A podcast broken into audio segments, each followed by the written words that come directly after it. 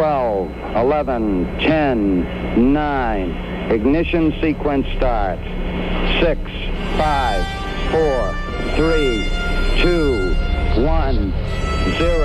All engine running. Liftoff. We have a liftoff.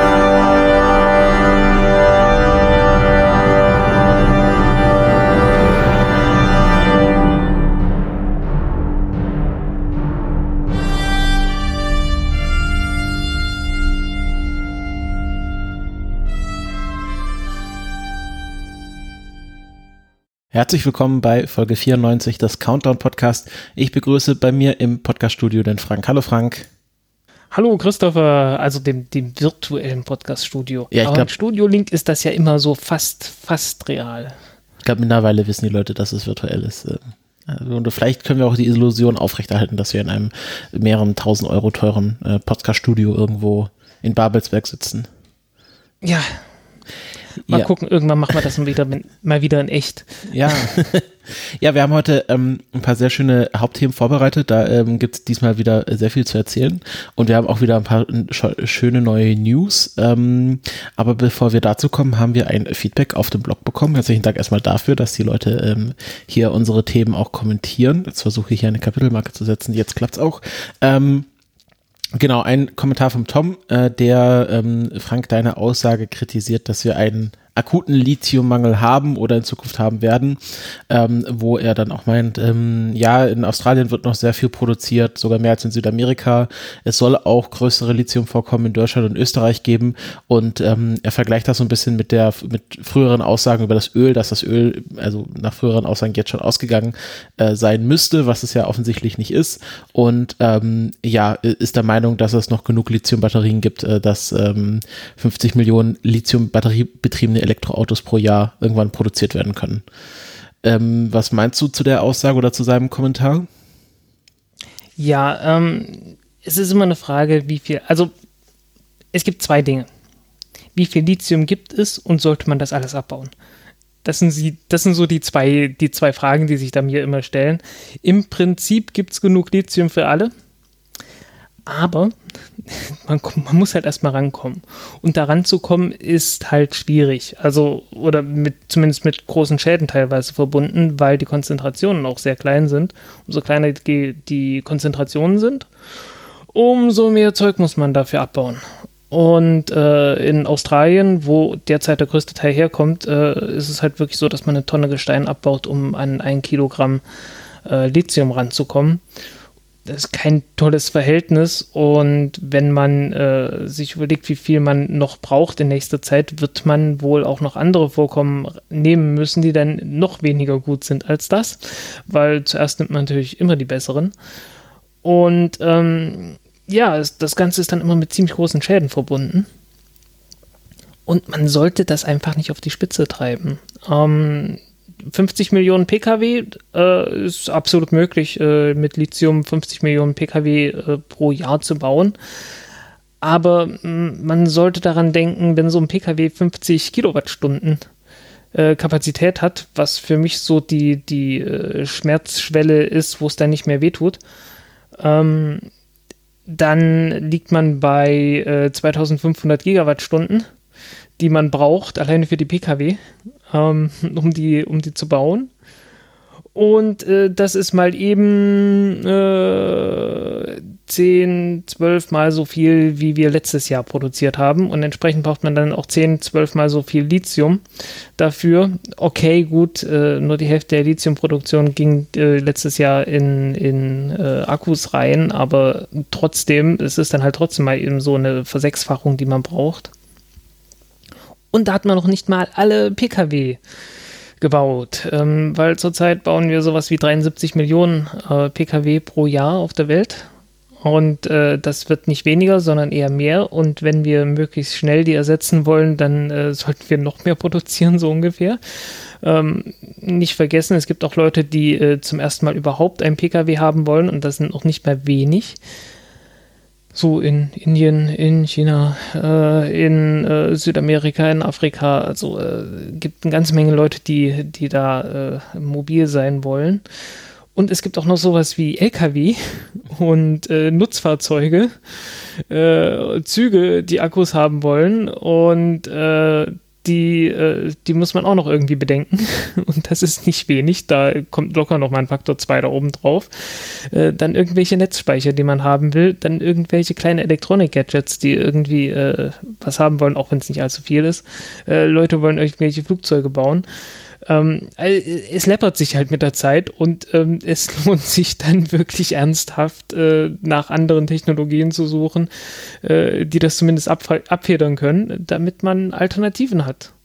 Und äh, dann Lithium für die, für die Anwendung zu nehmen, wo absolut maximale Energiedichte, was ja Lithium bringt, äh, absolut notwendig ist und den Rest dann halt mit was anderem machen kann nochmal, um kurz das zusammenzufassen, ähm, ich bin gerade, ich habe gerade versucht, deine Rechnung ein bisschen zu folgen, aber ich glaube, nicht alle Hörer haben das mitbekommen. Also du meintest, oh, okay. ähm, äh, 50, du hast recht. ein Auto braucht 50 Kilowattstunden, habe ich da die richtige Einheit, mindestens, jo. um quasi als Auto, so wie wir es kennen, funktional zu sein, also an Reichweite zu haben. Ich sag so 300 Kilometer ist so meine, das ist so meine Schmerz, meine Schmerzstelle und da, äh, meine Schmerzschwelle. Ähm, plus minus, jeder hat da eine eigene Zahl. Also mm, äh, ja. man kann auch von 70 oder von 100 ausgehen oder von 40. Ich glaube bei 30, das ist schon alles sehr, sehr knapp. Also es gibt so ein paar einzelne City-Flitzer, die sowas machen. Ähm, äh, aber overall. nicht ganz, es sind eine ganze Menge, es sind eine ganze Menge kleine Elektroautos derzeit, aber ich glaube, das wird sich äh, langfristig nicht wirklich so durchsetzen lassen. Okay, also, also man gehen mal davon aus, dass äh, im Durchschnitt äh die, jedes dieser 50 Millionen produzierten Autos in 2030 äh, durchschnittlich 50 Kilowattstunden Reichweite hat, das dann quasi mal 50 Millionen, dann sind wir bei 250 Gigawattstunden ähm, äh, 2500. Ah, 200, 2500 Gigawattstunden. Also wie viel, wie viel? Ähm Und zurzeit haben wir sowas wie 200. Also letztes Jahr wurden so um die 200 gebaut. Äh, übrigens zum Vergleich, Bleibatterien 400 Gigawattstunden. Also äh, bis die, die Lithium-Akkus, die Bleiakkus überholen, wird es noch 2021 werden. Äh, an, an wie viel gebaut werden oder was meinst du? Ähm, ja, an Kapazität. Ah, okay. Also die, die Bleiakkus können mehr Kapazität aufnehmen. Ähm, nö, es ist einfach die, die weltweite Produktion. Ist ah, okay, groß, okay. Weil okay. Ähm, Wo stecken äh, Bleiakkus denn drin? Autos. Ah, Auto, ach, Autos die normalen, also die bisherigen Autobatterien sind Bleiakkus. Genau. Mhm, ähm, okay. Hauptsächlich eins ein, sehr wichtig sind Autos und das andere sind so äh, Pufferbatterien, irgendwelche Mobilfunkmasken und äh, so, sowas in der Größenordnung. So Notstromaggregate. Oder was meinst du? Ja, ja, genau. Mhm. Ähm, Notstromaggregate und irgendwelche halt Stromspeicher, die man gerade mal braucht. Mhm, mh. ne? Ja, und ähm, äh, selbst wenn wir davon ausgehen, äh, also selbst wenn wir jetzt nur von diesen 2500 Gigawattstunden ausgehen, dann müsste sich die aktuelle äh, Förderung von Lithium versechsfachen. Ja. Genau. Und ähm, das würde noch nicht mal ausreichen, um den 2030 Bedarf an äh, Autos zu decken, wenn man davon ausgeht, einerseits, ähm, dass äh, wesentlich mehr Leute überhaupt ein Auto haben wollen und äh, dass wir uns langsam vom Verbrennungsmotor verabschieden wollen. Ähm, also kann man genau. locker wahrscheinlich von mehr als 100 Millionen produzierten PKWs pro Jahr 2030 ausgehen, ähm, äh, wenn jetzt irgendwie uns Klimawärmung nicht ganz massiv in den Arsch beißt. Ja, auf jeden Fall kann man, auf jeden Fall kann man davon ausgehen, dass äh, sehr viel mehr als das gebraucht wird, weil halt halt, du hast ja noch LKWs und du hast noch den ganzen, den ganzen Rest, der auch noch irgendwie Akkus braucht. Und ähm, dann bist du halt so bei Größenordnungen von 10.000 Gigawattstunden und mehr, mhm. die du im Jahr an Kapazität brauchst. Und ähm, da sollte man halt gucken, okay, wo brauche ich jetzt wirklich die, die aller, allerbeste Technologie und wo kann ich auch mal auf 20, 20 30 Prozent Kapazität verzichten ähm, und nehme dann halt Natrium-Ionen-Akkus. Mhm. ist, ist, ja auch nicht, es tut eigentlich auch gar nicht weh. Okay, ähm. also äh, es ist, es ist, obwohl es wahrscheinlich noch sehr, sehr viel Lithium geben wird, ist es doch schön, dass man eine Alternative hat, ähm, ja. die man dort einsetzen kann, wo Lithium-Ionen-Akkus nicht unbedingt notwendig sind, weil wir wahrscheinlich eh so viel Lithium brauchen, dass wir mit der Förderung nicht hinterherkommen, auch wenn wir Natrium-Ionen-Akkus als Alternative haben. Ja, ist eine ganz ähnliche Geschichte mit dem Kobalt. Äh, es gibt ja eine ganze Menge Kobalt, ähm, das man prinzipiell fördern könnte. Ähm, man macht es halt nicht unbedingt und ähm, man hat stattdessen halt nach Alternativen gesucht, äh, dass man weniger Kobalt benutzt. Jetzt vor kurzem wurde erst demonstriert, äh, man kann auch noch das allerletzte bisschen Kobalt, was in einigen verwendet wurde, äh, ganz ersetzen, ohne dass man irgendwie einen Leistungsverlust hat oder dass man äh, weniger äh, Lebensdauer hätte. Ähm, das waren diese, ähm, wie sind die Nickel, Nickel, Aluminium, Kobalt ähm, Batterien und da hat man praktisch das Kobalt durch Mangan ersetzt, äh, was erstaunlicherweise dann funktioniert hatte. Ähm, mhm. Man ist nicht davon ausgegangen, dass das klappt. Äh, Mangan hat äh, so die unangenehme Eigenschaft, dass es äh, die Reaktion befördert, dass sich Lithium mit Nickel verbindet. Und das ist schlecht, weil dann löst sich deine Kathode auf. Und wenn sich irgendwelche Bestandteile vom Akku auflösen, dann ist das immer schlecht. Ähm, aber äh, und normalerweise verhindert man das einfach, indem man irgendwie Kobalt dazu mischt. Mhm. Ähm, aber man hat halt festgestellt, okay, man kann Mangan äh, auch dadurch, also man kann diesen Effekt von Mangan auch dadurch ähm, weghaben, indem man Aluminium dazu nimmt und das äh, stabilisiert das auch noch ausreichend. Mhm. Ja, also ähm, Lithium-Ionen-Akkus und Natrium, na, was war es? Natrium-Wasserstoff-Akkus?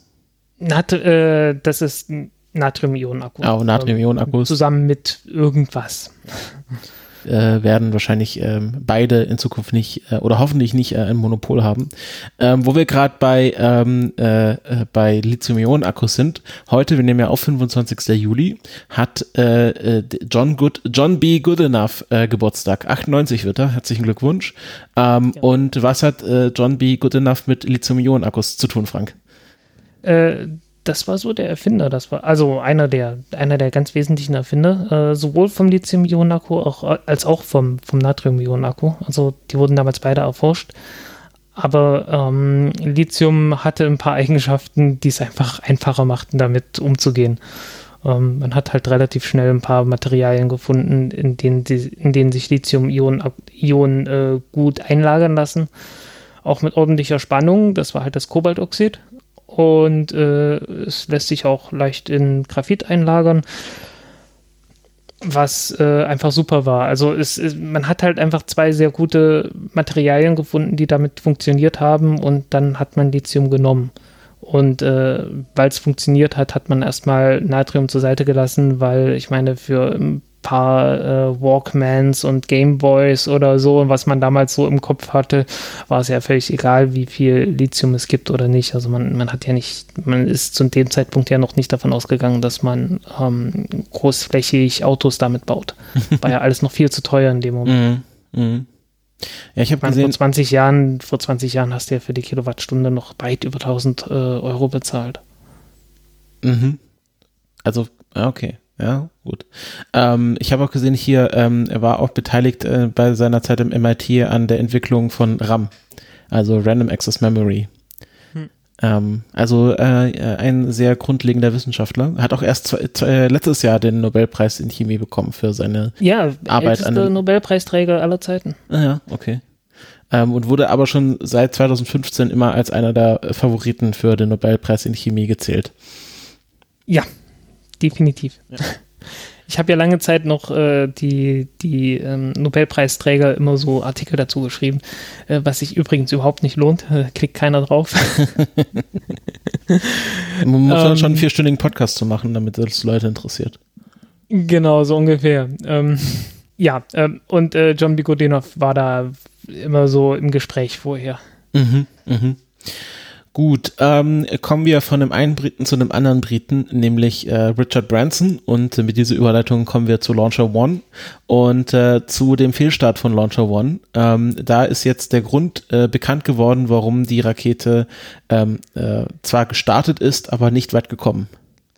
Ja, ähm, und äh, es war so ähnlich, wie ich es mir gedacht hatte, als ich das, als ich das gesehen hatte. Ähm, da kam hier hinten Feuer raus und irgendwann äh, so nicht mehr richtig Schub, aber das, äh, das Abgas davon war noch irgendwie brennbar. Da hatte ich so gedacht, naja, hm, wahrscheinlich ist irgendwas mit der Sauerstoffpumpe kaputt gegangen oder so, ähm, dass jedenfalls kein Sauerstoff mehr ins Triebwerk reingekommen ist und äh, der, das Kerosin ähm, dann halt rausgeschmissen wurde, was dann entsprechend in der Luft noch brennen konnte. So ähnlich war es dann auch. Äh, es ist aber einfach nur die Verbindung von, vom äh, Sauerstofftank geplatzt. Also die, die Leitung, die Hochdruckleitung von der Pumpe zum, zum Triebwerk. Ja, und äh, das ist dann vom Effekt her natürlich das gleiche. Mhm. Genau. Obwohl ich weiß gar nicht, welche, welche Leitung. Es war eine Sauerstoffleitung. Ich weiß gerade nicht, welche, ob die von der Pumpe zum Triebwerk oder die vom Tank zur Pumpe. Ja, ich habe nochmal nachgeguckt und es ist tatsächlich eine Hochdruckleitung gewesen. Also es muss die Leitung hinter der Pumpe gewesen sein. Also die Pumpe hat noch gepumpt, aber nicht dahin, wo sie hin, hinpumpen sollen. Und ja, dann äh, stürzt so eine Rakete halt ab. Mhm. Äh, ist schon der nächste Flugversuch der von Launcher One bekannt gegeben worden? Nö, noch nicht. Okay, also, also irgendwann also, vor Ende des Jahres. Okay, also noch noch äh, sehr ungenau. Okay, ähm, apropos Versuchen, ähm, äh, Russland hat mal wieder was äh, sehr frivoles gemacht, wo die Amerikaner gesagt haben, das finden sie gar nicht geil, obwohl sie das gleiche wahrscheinlich auch vorhaben. Ähm, nämlich äh, Russland wird vorgeworfen von der USA eine Antisatellitenwaffe ähm, oder ASAT zu testen. Ähm, das haben bisher, glaube ich, äh, die, ich weiß nicht, ob die USA schon mal gemacht haben. Ich glaube, man hat es von China gewusst, weil die auch tatsächlich einen Satelliten zerstört haben und der sehr, sehr viel Debris dadurch erzeugt hat. Um, ähm, ja, hatten die USA auch gemacht. Die hatten ja mal einen Satelliten abgestürzt, wo sie die Menschheit gerettet haben vor dem Satelliten. Erinnerst du dich noch? Nicht ganz. Äh, da da gab es irgendwann mal, okay, es kann 2015, ich glaube, das war vor dem Podcast. Ähm, da hatten sie so einen Militärsatelliten, der äh, kurz vor Ende des Lebens dann abgestürzt ist. Nee, nicht kurz vor Ende, sondern irgendwie, es gab eine Fehlfunktion, der ist dann abgestürzt. Und äh, dann haben sie gesagt, ja, da ist ja riesen viel Hydrazin drin und das ist ja gefährlich für die Leute, die da unten sind. Ähm, und das, deswegen müssen wir den jetzt äh, erstmal abschießen. Und das haben sie auch mit einer ASAT gemacht. Ja, natürlich. Okay. Ja, hatten sie also, zufällig da haben, sie, haben sie die Welt gerettet. Ja, upsi, ach, wir haben ja hier was, ähm, scha schauen Sie mal, ich habe ja schon mal was vorbereitet. Ähm, ja, genau. Und, ähm, oh, das, ähm, warte mal, das müsste sogar so, ich weiß nicht, 2009 oder so, 9 oder 10 oder irgendwas in der Größenordnung war das. Ja, das ist lange her. Ja, ja also ASATs sind natürlich äh, jetzt, wo die USA auch eine eigene Space Force haben, natürlich der heiße Scheiß. Und ähm, genau, jetzt wird hier, es geht äh, genauer gesagt um ähm, Kosmos äh, 2543, ähm, ein äh, geheimer russischer Militärsatellit, der im ähm, Ju, nee, genau, am 25. November 2019 gestartet wurde. Und ähm, Astrologen, nee, Astronomen, so, das sind die mit, den, mit dem richtigen Wissenschaft. Astronomen haben das dann beobachtet, dass der Satellit sich einem anderen Satellit, äh, also einem anderen russischen Satelliten verdächtig angenähert hat und dann einen kleineren Satelliten ausgesetzt hat, und zwar mit einer sehr hohen relativen Geschwindigkeit von 700 Kilometern die Stunde. Ähm, also 700 Kilometer relativ zu seinem ähm, Ausgangsobjekt. Und wenn man sich überlegt, okay, was was, was könnte das denn auch sein, wenn etwas mit 700 Kilometer die Stunde von einem anderen Objekt losfliegt? Ja, es könnte auch ein Projektil sein. Und ähm, der, genau, jetzt sagt, äh, sagt die Uhr, sagt das US Space Command und die US Space Force sagen, ähm, ja, hier hat Russland einen geheimen ASAT-Test durchgezogen, was sie natürlich ähm, verdammen, weil das darf nur die USA machen. Also das haben sie natürlich nicht so gesagt, aber es ja, ja, impliziert es so. Ist so implizit, das genau. ist implizit immer dabei irgendwie. Genau. Ähm, und äh, ja, einerseits ist das Problem natürlich neben, ähm, dass die USA nicht wollen, dass, dass ihre Satelliten abgeschossen werden, ähm, äh, von wem auch immer, ist es natürlich auch immer ein Problem, wenn man so Satelliten zerschießt. Ähm, der Müll geht ja bekanntlicherweise nicht weg, gerade wenn man an einem nicht, äh, nicht, äh, also in einem geostationären Orbit oder noch weiter draußen ist, sondern bleibt dort und sorgt dann auch für sehr viel ähm, Unruhe. Ähm, der Film Gravity baut ja seine Prämisse Prämisse darauf auf, dass äh, durch einen chinesischen ASAT-Test ähm, sehr viel Debris äh, die Raumstation zerstört. Ich glaube, die Gefahr besteht oder bestand bisher zu keiner Zeit. Ähm, aber äh, genau, neben halt ja, den, den der, der militärischen Implikationen ähm, ist hm. das auch eine Implikation für Weltraumschrott. Ja, der eine Satellit, den die Chinesen mal abgeschossen haben, war ja ein eigener chinesischer Satellit, ein alter Wettersatellit, aber der war weit oberhalb der Raumstation gewesen. Mhm. Genau. Und, und die Kollision mit dem Iridium-Satellit äh, war, weil es halt Iridium-Satellit war, irgendwo bei 1000 Kilometer Höhe oder so, ähm, entsprechend auch deutlich weiter höher. Die ISS ist so bei 400 Kilometer. Mhm, also die ISS ist wirklich sehr, sehr tief unten im Vergleich zu anderen Satelliten. Ja, Ähm, sie ist höher als zu, als zu Shuttle-Zeiten. Da waren es irgendwie so 300. ja, weil das Shuttle nicht so und- weit hochkam, oder? Genau, weil das Shuttle nicht so weit hochkam und äh, dann musste regelmäßig äh, irgendwie ein Frachter kommen und äh, Treibstoff mitbringen, damit das Ding nicht abschmiert. Ja, das müssen sie jetzt immer noch machen, aber wahrscheinlich nicht so oft. Genau. Genau, also dieser, dieses Anheben der, der Laufbahn, weil es immer noch äh, Restatome der Atmosphäre gibt, die die ISS dann immer noch abbremsen. Ähm, genau, es, es gibt ja mittlerweile auch andere Ideen, wie man so ASAT-Waffen äh, Waffen entwickeln können. Niemand ist da so wirklich äh, erpicht drauf, da seine Ideen zu teilen. Aber wenn man sich das mal so vorstellen könnte, naja, was kann man denn machen, als außer abzuschießen? Es werden ja auch gerade sehr viele Satelliten entwickelt, die an andere Satelliten andocken können. Äh, da geht es ja offiziell darum, dass man deren Lebenszeit nochmal verlängert. Das hat jetzt neulich, wer hat das getestet? Northrop Grumman? Northrop Grumman, ja. Genau. Und Northrop Grumman ist ja auch ähm, ein großer äh, militärischer äh, Produzent und man kann sich vorstellen, naja, ich kann ja andocken und muss ja dem Satelliten nicht helfen, sondern kann das Gegenteil machen, also mit Steuerdüsen den Orbit so runterziehen, dass es äh, verbrennt und der Satellit unbenutzbar wird oder ähm, wenn man, also wenn man ganz ausgefeilt ist, dann kapert man den irgendwie und nutzt ihn für eigene Zwecke, das ist dann so, geht dann fast schon Richtung Star Wars, also dem ähm, Reckon Star Wars, nicht dem George Lucas Star Wars. Ähm, und äh, oder man macht halt irgendwie vergrößert die Oberfläche, bremst ihn so ab. Also diese ganzen, auch die Orbiting Devices, ähm, die gerade entwickelt werden, können natürlich auch alle dafür genutzt werden, um Satelliten zu deorbiten, die man äh, aus anderen Gründen nicht da haben will, außer dass sie nicht funktionieren. Ja, oder man nimmt halt einen großen Laser und macht sie damit kaputt oder sonst irgendwas. Mhm. Also man muss sich unbedingt äh, alles in die Luft jagen, aber ähm, die Russen scheinen dann doch ähm, da eine kleine Weltraumkanone gebaut zu haben. Ist ja nicht die erste, die sie in den All, ins All geschickt haben. Ich glaube, Sayut 6, die hatte doch so eine Kleinkaliberwaffe, oder? Alm Almas 3 war es, glaube Ah, Almas 3. Und, äh, nein, nein, das war keine Kleinkaliberwaffe, das war eine 20 Millimeter äh, Ach so, ja. Maschinenkanone. Ja, ja, genau. Also sowas äh, wirklich außen an der Station montiert, äh, wo sie dann auch mit geschossen haben. Ähm, wo man Ja, dann, irgendwie 60 Schuss. ja, und dann haben sie Dann haben gemerkt, sie festgestellt, ähm, sollte man nicht tun. das ist eine dumme Idee. ja, Äh, aber das, war, das haben sie wirklich getestet auf den, äh, beim Deorbitieren. mhm. Also äh, das war dann äh, nicht weiter tragisch, dass die, äh, dass die Raumstation doch ernsthaft an Geschwindigkeit dabei verloren hat. Mhm. Ja, ich glaube, wenn du, wenn du wirklich schießen willst, brauchst du halt äh, einfach was, was keinen Rückstoß erzeugt, also irgendwelche Railguns oder so. Ähm, naja, es gibt ja Recoilless Rifles. Äh, wie, ich habe keine Ahnung, wie die auf Deutsch heißen. Ähm, das ist halt, äh, sieht aus wie eine Bazooka, funktioniert aber anders. Ähm, Bazooka funktioniert so, du schießt ja bloß eine Rakete daraus, sondern äh, die haben halt den, ähm, die haben vorne das Projektil und äh, drinnen hast du halt so ja, normal, normales Schießpulver. Und ein Teil von dem Schießpulver treibt das Projektil an und der ganze Rest ist äh, praktisch das Ge ähm, die Gegenmasse und die schießt hinten raus. Wie Mhm. bei einer Rakete. Genau, es gibt Ähm, hier auch äh, äh, eine Rakete, nennt sich äh, Carl Gustav vom schwedischen Militär. Gibt es auch noch in modern für alle möglichen Geschütze. Ähm, und äh, genau, auf Deutsch heißt das einfach rückstoßfreies Gewehr. Oder Ah, Geschütz. Ja. Okay, ich äh, gucke sowas, ich lese mir sowas immer auf Englisch durch. Äh, Einer der ersten bekannten Entwürfe stammt von Leonardo da Vinci. ja, wie so vieles, aber der hat ja, der hat ja viel gemalt, der hat ja viel geschrieben und gemalt, wenn er Zeit hatte. Mhm, mhm. Es gibt hier auch zivile Verwendung. Das Prinzip des Davis-Geschütz würde für Forschungszwecke verwendet. Penetrationstest im Erdreich. Mhm, sehr spannend. Genau. Ähm, also die Russen haben einen ACER-Test durchgeführt. Die Amerikaner sind entrüstet. Ähm, you can't fight in here. It's the war room. Und ähm, ich glaube, das war es jetzt auch. Äh, Die Russen haben sich wahrscheinlich äh, bedeckt gehalten, was das Thema angeht. Ähm, Ja. Und äh, ja, mal schauen, wann wir den ersten interstellaren Krieg haben.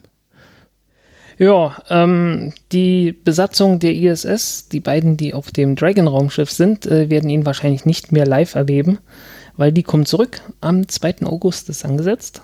Und ähm, ja, 2. August sollen sie landen, irgendwo ringsrum um Florida. Es gibt äh, sieben ausgezeichnete Landezonen, ähm, die dann bei je nach Wettervorhersage angeflogen werden.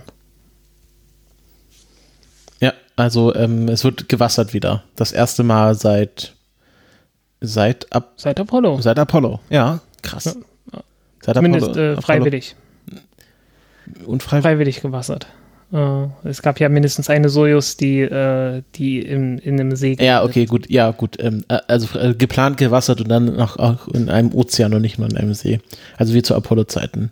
Ähm, hieß nicht auch eine Apollo-Kapsel Endeavour? Oh, das kann sogar sein. Ich weiß es nicht. Ja, lass mal kurz nachschauen. Endeavour Apollo. Also En- Endeavour ist ja ein, äh, wie ich festgestellt habe, ein beliebter Name, ähm, weil Endeavour war auch äh, das Schiff von James Cook, Ja. als er, als er äh, ja, äh, in, der, in der Südsee unterwegs war.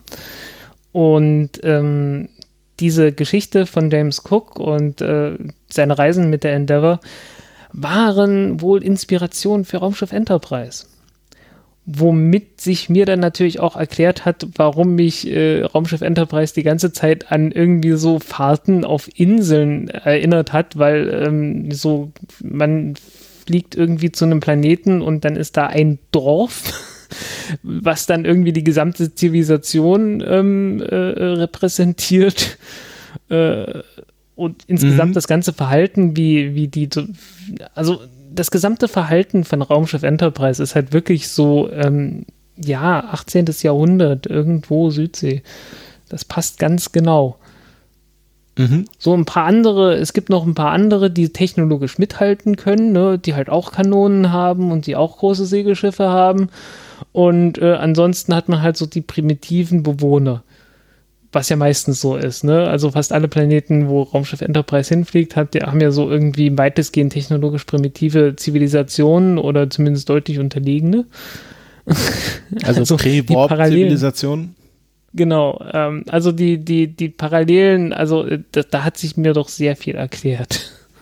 Also, äh, apropos bei Parallelen, ähm, äh, Endeavour war das Callsign ähm, vom, ähm, vom Kommando, äh, vom Command Space Module vom Apollo 15.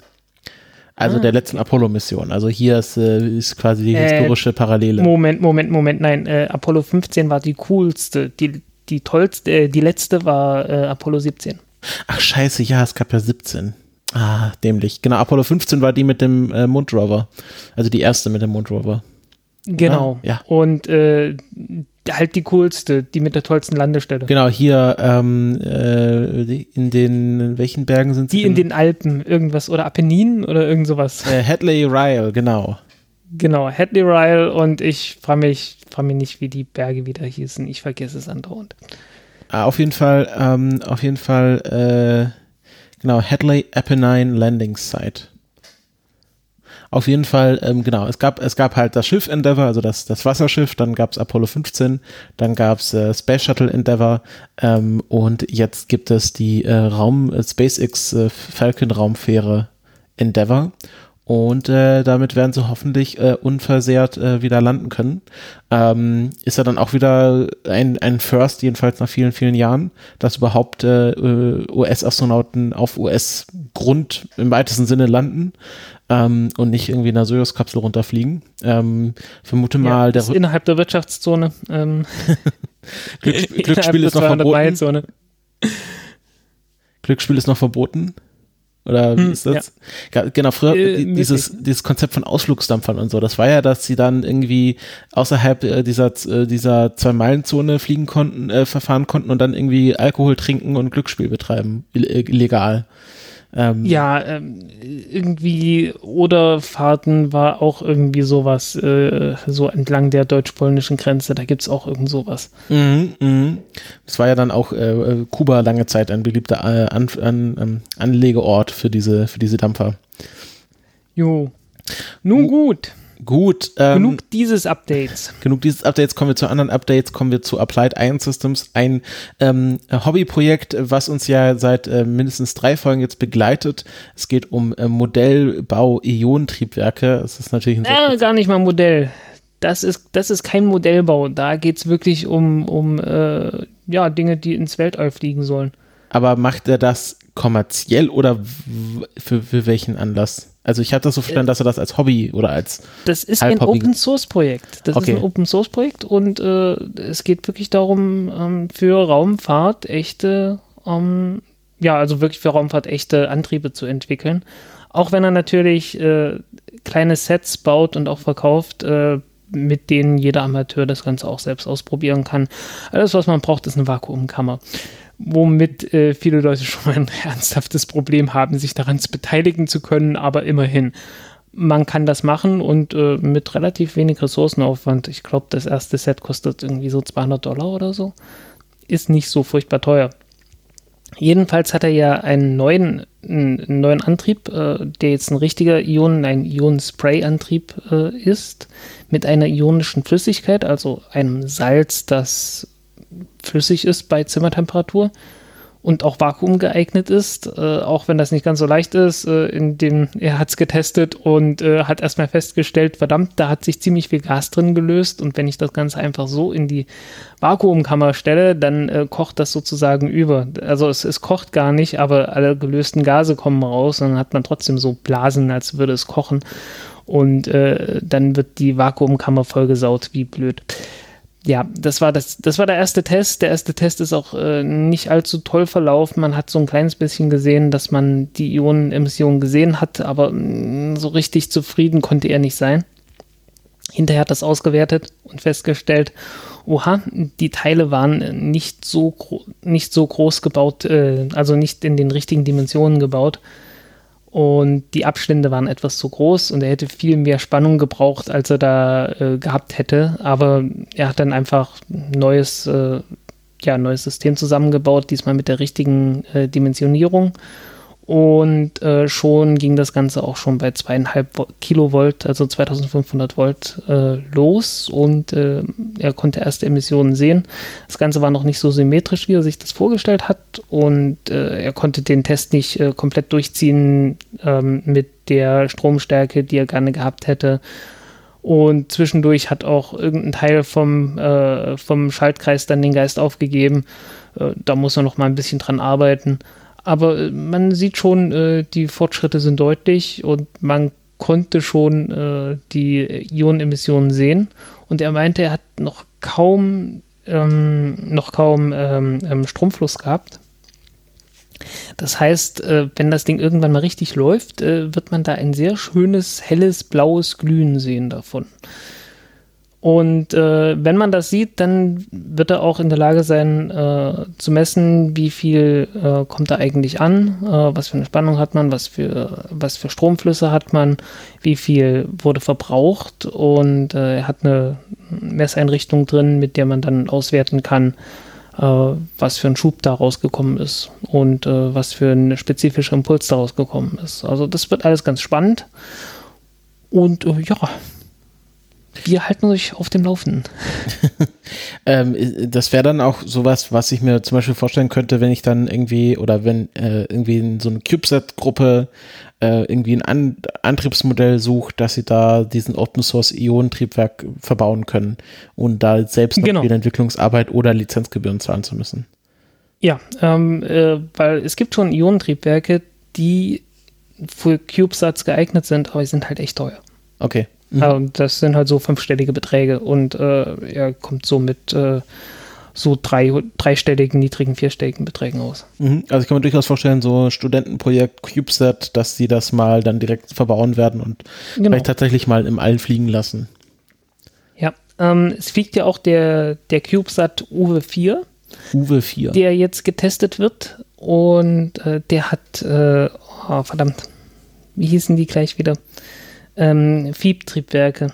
Feld, Emissions, äh, Triebwerke, verdammt. Ist das ähm, der äh, CubeSat vom Lehrstuhl für Informatik der Universität Würzburg? Ich glaube ja. Mhm. Genau, der hat ja. hier. Und äh, er funktioniert. Er funktioniert. Also ähm, die sind dabei, ihn zu deorbiten und ähm, er hat erfolgreich die Höhe verringert und äh, tut das weiterhin, soweit ich weiß. Mhm. Ja, sehr schön. Ähm, äh, was noch nicht fliegt und äh, jetzt erstmal auch eine Weile nicht fliegen wird und ähm, ich, äh, jetzt ist wieder hier so ein interaktiver Teil. Jetzt können sich alle Leute mal zu Hause überlegen, welches Projekt um mehrere Monate verschoben wurde. Ähm, es ist nicht ein Mars Rover. Äh, da wurde noch nichts verschoben, beziehungsweise alle Verschiebungen schon angekündigt. Nein, es geht um das James Webb Space Telescope, das ähm, äh, wenn man das so einfach nimmt, dass der, der Ersatz fürs Hubble Space Teleskop, also das nächste Riesenteleskop und ähm, ja, da haben sie jetzt ja fleißig die Spiegel zusammengebaut, haben auch mal getestet, ob man sie einklappen kann zum Flug, also zum Start. Und äh, das hat auch funktioniert. Und ähm, jetzt haben sie sich beschlossen, und ich vermute mal, eine Begründung war Corona, weil sich das äh, gerade so hergibt, ohne irgendwie Natürlich. andere Sachen zugeben zu müssen, ähm, wurde jetzt um weitere sieben Monate verschoben. Weißt du jetzt, wann der nächste Starttermin ungefähr angesetzt ist, in welchem Monat, in welchem Jahr? Also 2021 wahrscheinlich. Aber wann? Äh, Ich glaube 22. Also, ah, also es war schon Ich 2000. glaube ich glaub 22. Ich bin mir nicht sicher. Ähm, man jetzt muss ich nachschauen. Ja. verdammt, ähm, weil ich hatte es. Äh, Ich hatte, ich hatte, genau. oh, oh, tatsächlich, 30. März 2021. Ähm, das Problem ist War halt. es ich hatte previously nie- scheduled? Ah, nee, war es vorher und jetzt ist es, genau, jetzt ist es 31. Oktober 21. Mhm. Also eher so 22. Man, Ja, es, Also- gibt da, es gibt auch so eine Kurve, wo man quasi ähm, die Verschiebung und die Startdaten so äh, in so einem Diagramm alleinen kann und dann, wenn man da eine Linie durch alle Punkte zieht, kommt man auf so tatsächliche Startdatum und das lag tatsächlich, glaube ich, irgendwo in 22 oder noch später. ich Äh. glaube bei 26.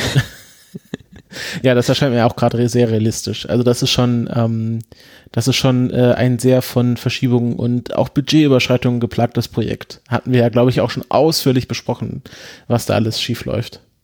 Ja. Ähm, deswegen wollen wir mal über ein paar billigere Teleskope reden, ähm, die äh, erheblich erdgebundener sind. Genau. Nämlich, du hast es hier äh, aufgeschrieben mit dem Titel Superdurchschnittliches Superteleskop. Oder so. Ja. Oder so. es nennt sich Veritas. es nennt sich Veritas. Ähm, und Veritas ist kein eigenes Teleskop. Das ist ein bisschen falsch äh, dargestellt sozusagen. Veritas ist ein Experiment, das man durchgeführt hat mit einem ähm, Gammastrahlenobservatorium. Und Gammastrahlenobservatorium äh, auf der Erde funktioniert so, ähm, man will damit sehr energiereiche Gammastrahlung aus dem Weltall beobachten. Und wenn die auf die Atmosphäre knallen, dann gibt es so einen leichten Blitz. Weil die erzeugen halt jede Menge hochenergetische Teilchen, hauen mit, mit sehr hochenergetischen Elektronen um sich, sobald sie mit den Elektronen in der Atmosphäre ähm, interagieren. Und äh, diese Elektronen und anderen geladenen Teilchen sind dann überlichtschnell, weil sie sind innerhalb der Atmosphäre und innerhalb der Atmosphäre ist die Lichtgeschwindigkeit etwas niedriger als im Vakuum.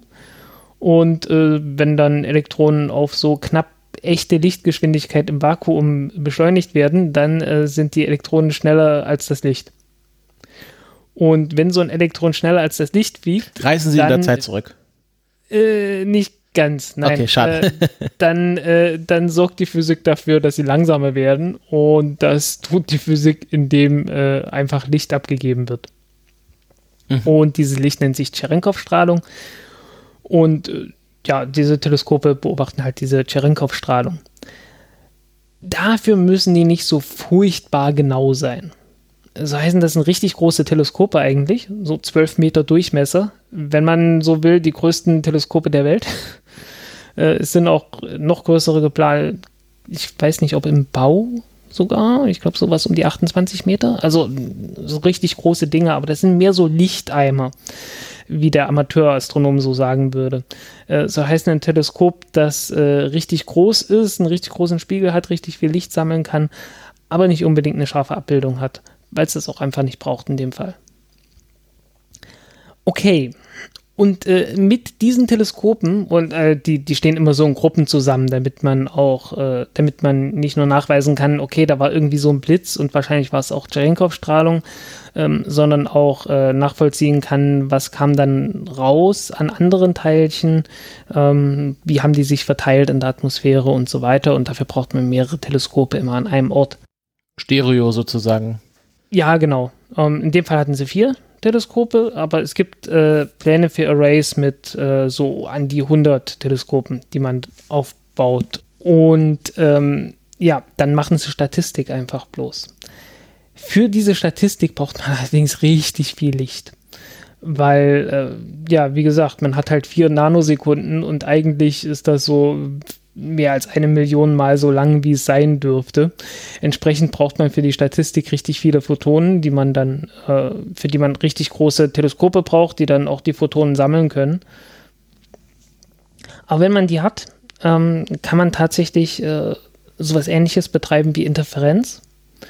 Und äh, die vier Teleskope zusammen bilden dann halt ein Teleskop, das ein Durchmesser-Äquivalent von irgendwas um die 200 Meter entspricht. Und die größeren Arrays, die man aufbauen will, die sind äh, dann in der Größenordnung von einem Kilometer Durchmesser. Und das klappt. Zumindest äh, für hellere Sterne. Und das stört noch nicht mal die Arbeit von diesen Teleskopen, also von der Gammastrahlenbeobachtung, weil die Gammastrahlenbeobachtung ist so empfindlich, dass du die überhaupt nicht durchführen kannst, sobald irgendwie Mondlicht äh, scheint. Also sobald irgendwie der Mond ein bisschen größer ist, dann äh, ist schon aus. Also haben die keine Chance mehr. Und äh, das ist dann die perfekte Gelegenheit, um äh, solche Sterne vermessen zu können. Und das haben sie jetzt äh, zweimal demonstriert mit zwei verschiedenen Sternen und das Ganze auf so eine Millibogensekunde genau ausgemessen, den Durchmesser. Ähm, und äh, ja, einfach die, die Messungen erstmal bestätigt, die man schon hatte, haben es sogar noch verbessert. Es gab schon mal zwei Teleskope, die so ähnlich äh, so ähnliche Messung durchgeführt hatten in den 70er Jahren. Seitdem äh, hat man das nicht wieder gemacht, weil äh, man halt die, die direkte Interferenz erfolgreich durchgeführt hat und das geht äh, an manchen Stellen etwas besser. Aber mit, äh, mit dieser Technik ist es halt so, man muss die Teleskope nicht optisch miteinander verbinden. No, man hat halt richtig viel, ähm, richtig viel Spielraum weil 4 Nanosekunden, das ist äh, für, für Licht ist das sowas wie 1,20 Meter. Ne? 4 Nanosekunden mit Lichtgeschwindigkeit ist 1,20 Meter. Da hat man richtig viel Spielraum. Und ähm, vor allen Dingen kann man einfach die Messungen auswerten. Also man, man nimmt halt einen Messwert alle 4 Nanosekunden und dann speichert man das halt einfach zusammen mit einem Zeitcode und dann kommt das auf eine Festplatte und dann hat man äh, eine unheilige Menge an Daten, irgendwie so 50 Terabyte. Und äh, anstatt jetzt äh, die Teleskope miteinander über Lichtleiterkabel zusammenzuschalten, sodass das Licht direkt ankommt, macht man das Ganze dann hinterher einfach im Computer. Und dann ist es relativ egal, wie weit die Teleskope auseinander sind und äh, wie viele Teleskope man hat, das ist dann alles bloß noch eine Frage von Rechenpower, ähm, um halt die, die Interferenz dann sozusagen, um die, die Statistik, die statistische Auswertung hinterher durchzuführen. Ist ein ziemlich interessantes Verfahren ähm, und lohnt sich im Prinzip nur bei sehr heißen Objekten, bei sehr heißen Sternen, die auch besonders klein sind für ihre Helligkeit. Aber da geht es dann halt. Und man hofft, dass man damit nicht nur den Durchmesser vermessen kann, sondern auch Helligkeitsschwankungen. Also beispielsweise schauen kann, ist der Stern in der Mitte heller als am Rand. Das hat man zum Beispiel bei der Vega so, ähm, einer der hellsten Sterne äh, am Himmel. Die Vega, äh, Alpha Lyrae, ist halt ein sehr heller Stern und äh, ein sehr schnell rotierender Stern. Und äh, das bedeutet, dass der Stern abgeplattet ist. Und dort, wo er abgeplattet ist, also da, wo er besonders nah an den Polen ist, da ist er besonders hell und außen ist er relativ dunkel und das hat dann alle möglichen Auswirk Auswirkungen auf das Spektrum und äh, die Messungen, die man da machen kann, dass man sowas messen kann. Was man außerdem hofft zu machen, ist, dass man ähm, mit diesen Teleskopen dann sowas wie Sternenflecken beobachten kann, weil einfach die, es einfach die, die Auflösung hergibt. Mhm. Wo die wieder nicht so gut sind, sind äh, irgendwelche großen roten Riesensterne. Ähm, die sind aber ohnehin ziemlich groß und die kann man auch mit äh, anderen Teleskopen dann beobachten.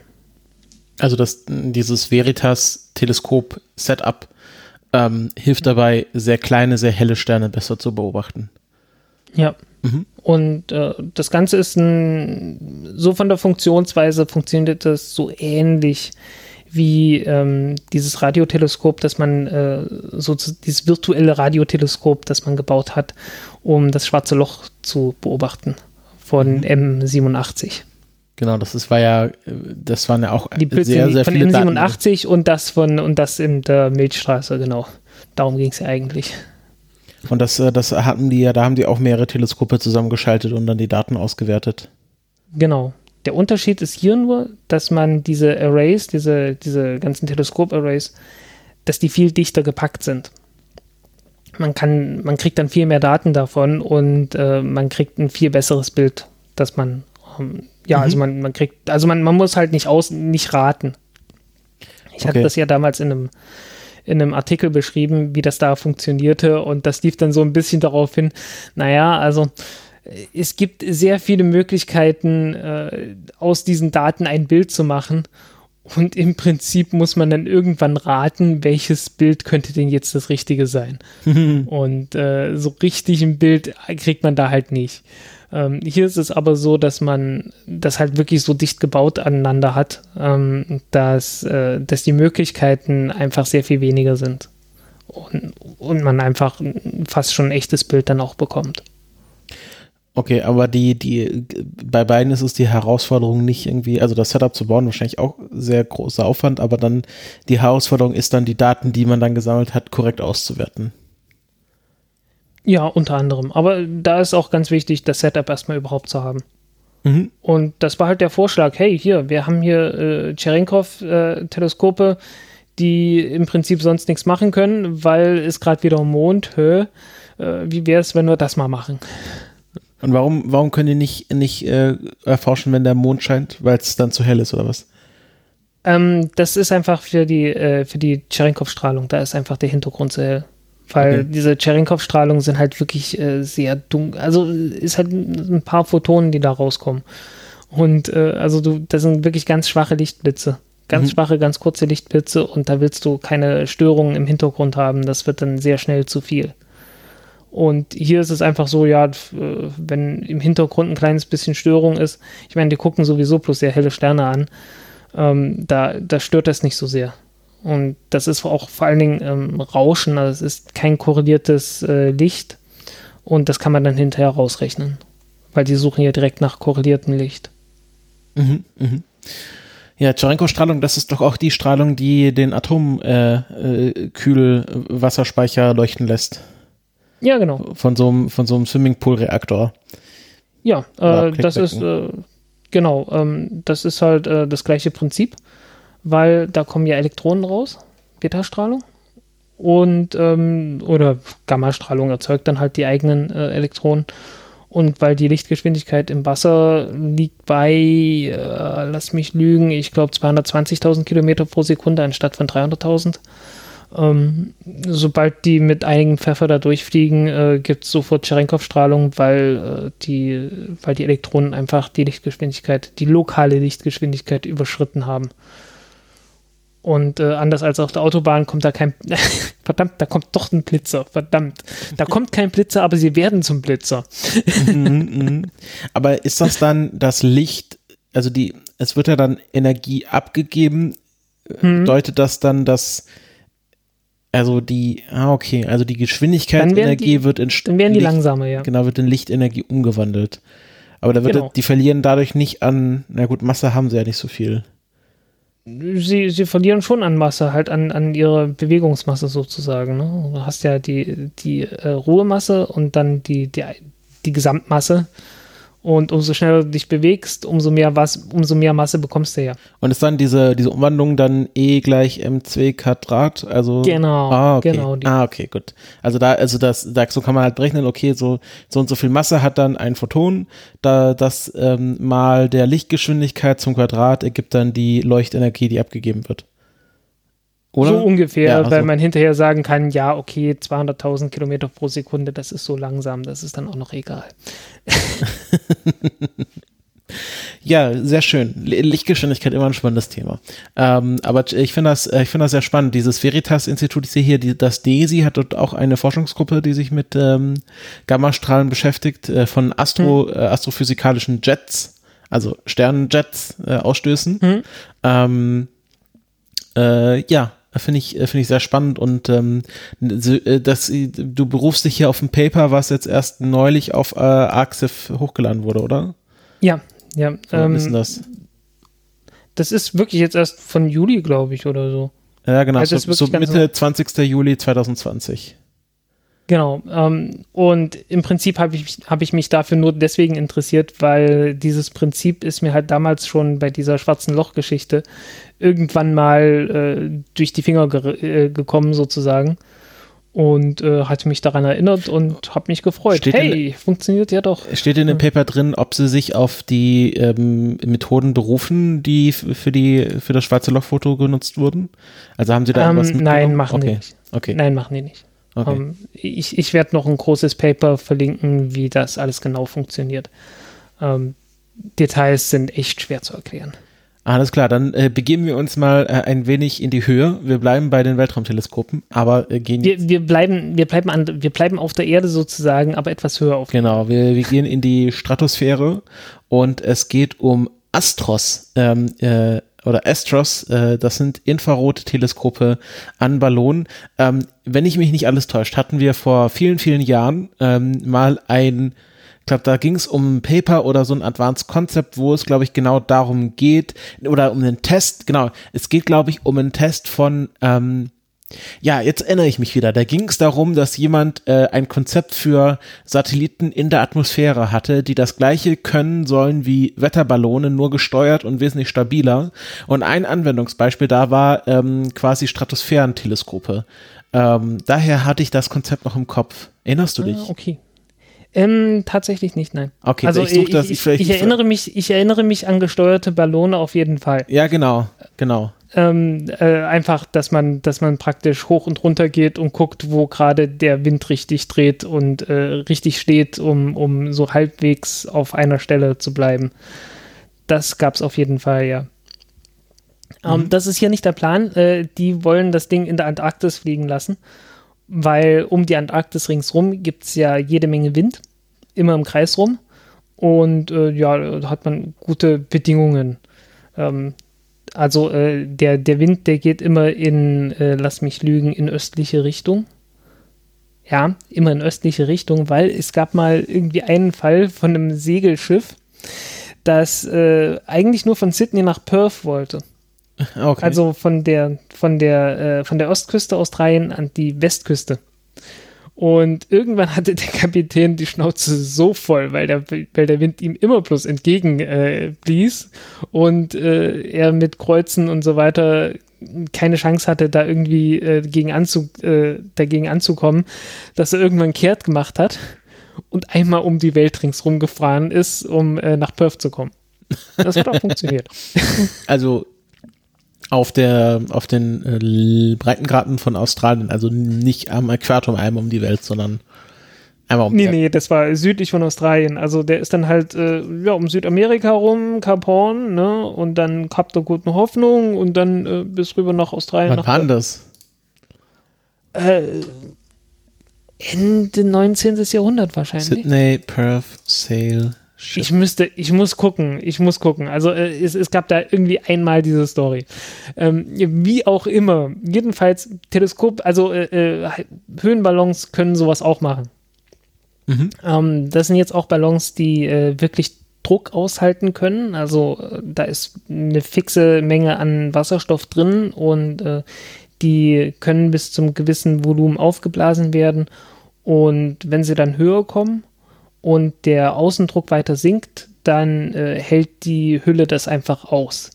Weil es gibt ja eine ganze Menge, so ein normaler Wetterballon, der dehnt sich ja einfach immer weiter aus, bis er so weit oben ist, dass er entweder von der Masse zurückgehalten wird oder halt ähm, der, in, der, der Außendruck so niedrig ist, dass sich der Ballon so weit aufbläst, äh, dass, dass er reißt. No? Ne? Mhm. Aber das hier sind halt Ballons, die ein bisschen mehr aushalten können. Und die können halt äh, auf, verdammt, 120.000 Fuß, glaube ich. Ähm, 40 Kilometer, glaube ich, sind das. Äh, 2,7 Tonnen bringen. Und äh, eine Nutzlast, die man da jetzt vorgeschlagen hat und die jetzt auch ähm, bewilligt wurde, ist ein Infrarotteleskop. Beziehungsweise nicht nur eins, äh, ich glaube, das sind vier Stück, die sie bauen wollen. So im Abstand von drei Jahren oder zwei, drei Jahren. Ähm, ja, die halt Infrarotteleskope sind, werden richtig tief abgekühlt auf 4 Kelvin. Ähm, sowohl der, der, ähm, der Spiegel als auch der Sensor, also richtig schön kalt gemacht, damit man Infrarot äh, gut beobachten kann. Das geht bis runter, also nicht nur, also das ist so fernes Infrarot und geht dann bis runter in, in den Millimeterbereich, also fast schon Mikrowellen, aber dafür braucht man auch möglichst kalte ähm, Sensoren, um die nachzuweisen. Und ähm, ja, fand ich einfach sehr interessant. Vor allen Dingen fand ich die Preise ziemlich interessant, weil sobald so ein Ding an einem Ballon hängt, dann sind die Kryostaten plötzlich ziemlich billig.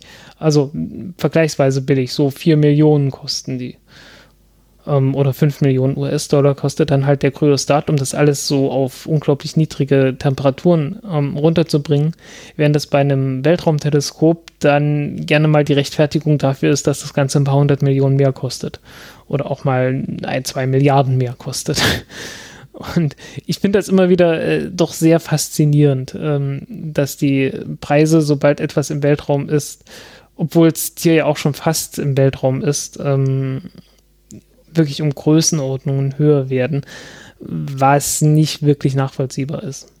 Also mir ist schon klar, ähm, ganz so leicht ist es nicht, in absoluten Vakuum ähm, so ein Größdaten aufzubauen, weil der Größdat funktioniert ja so, dass er Wärme nach außen pumpt und die Wärme muss dann irgendwann, muss man irgendwie loswerden und auch wenn die oben in der Stratosphäre sind, ist dann natürlich immer noch Luft.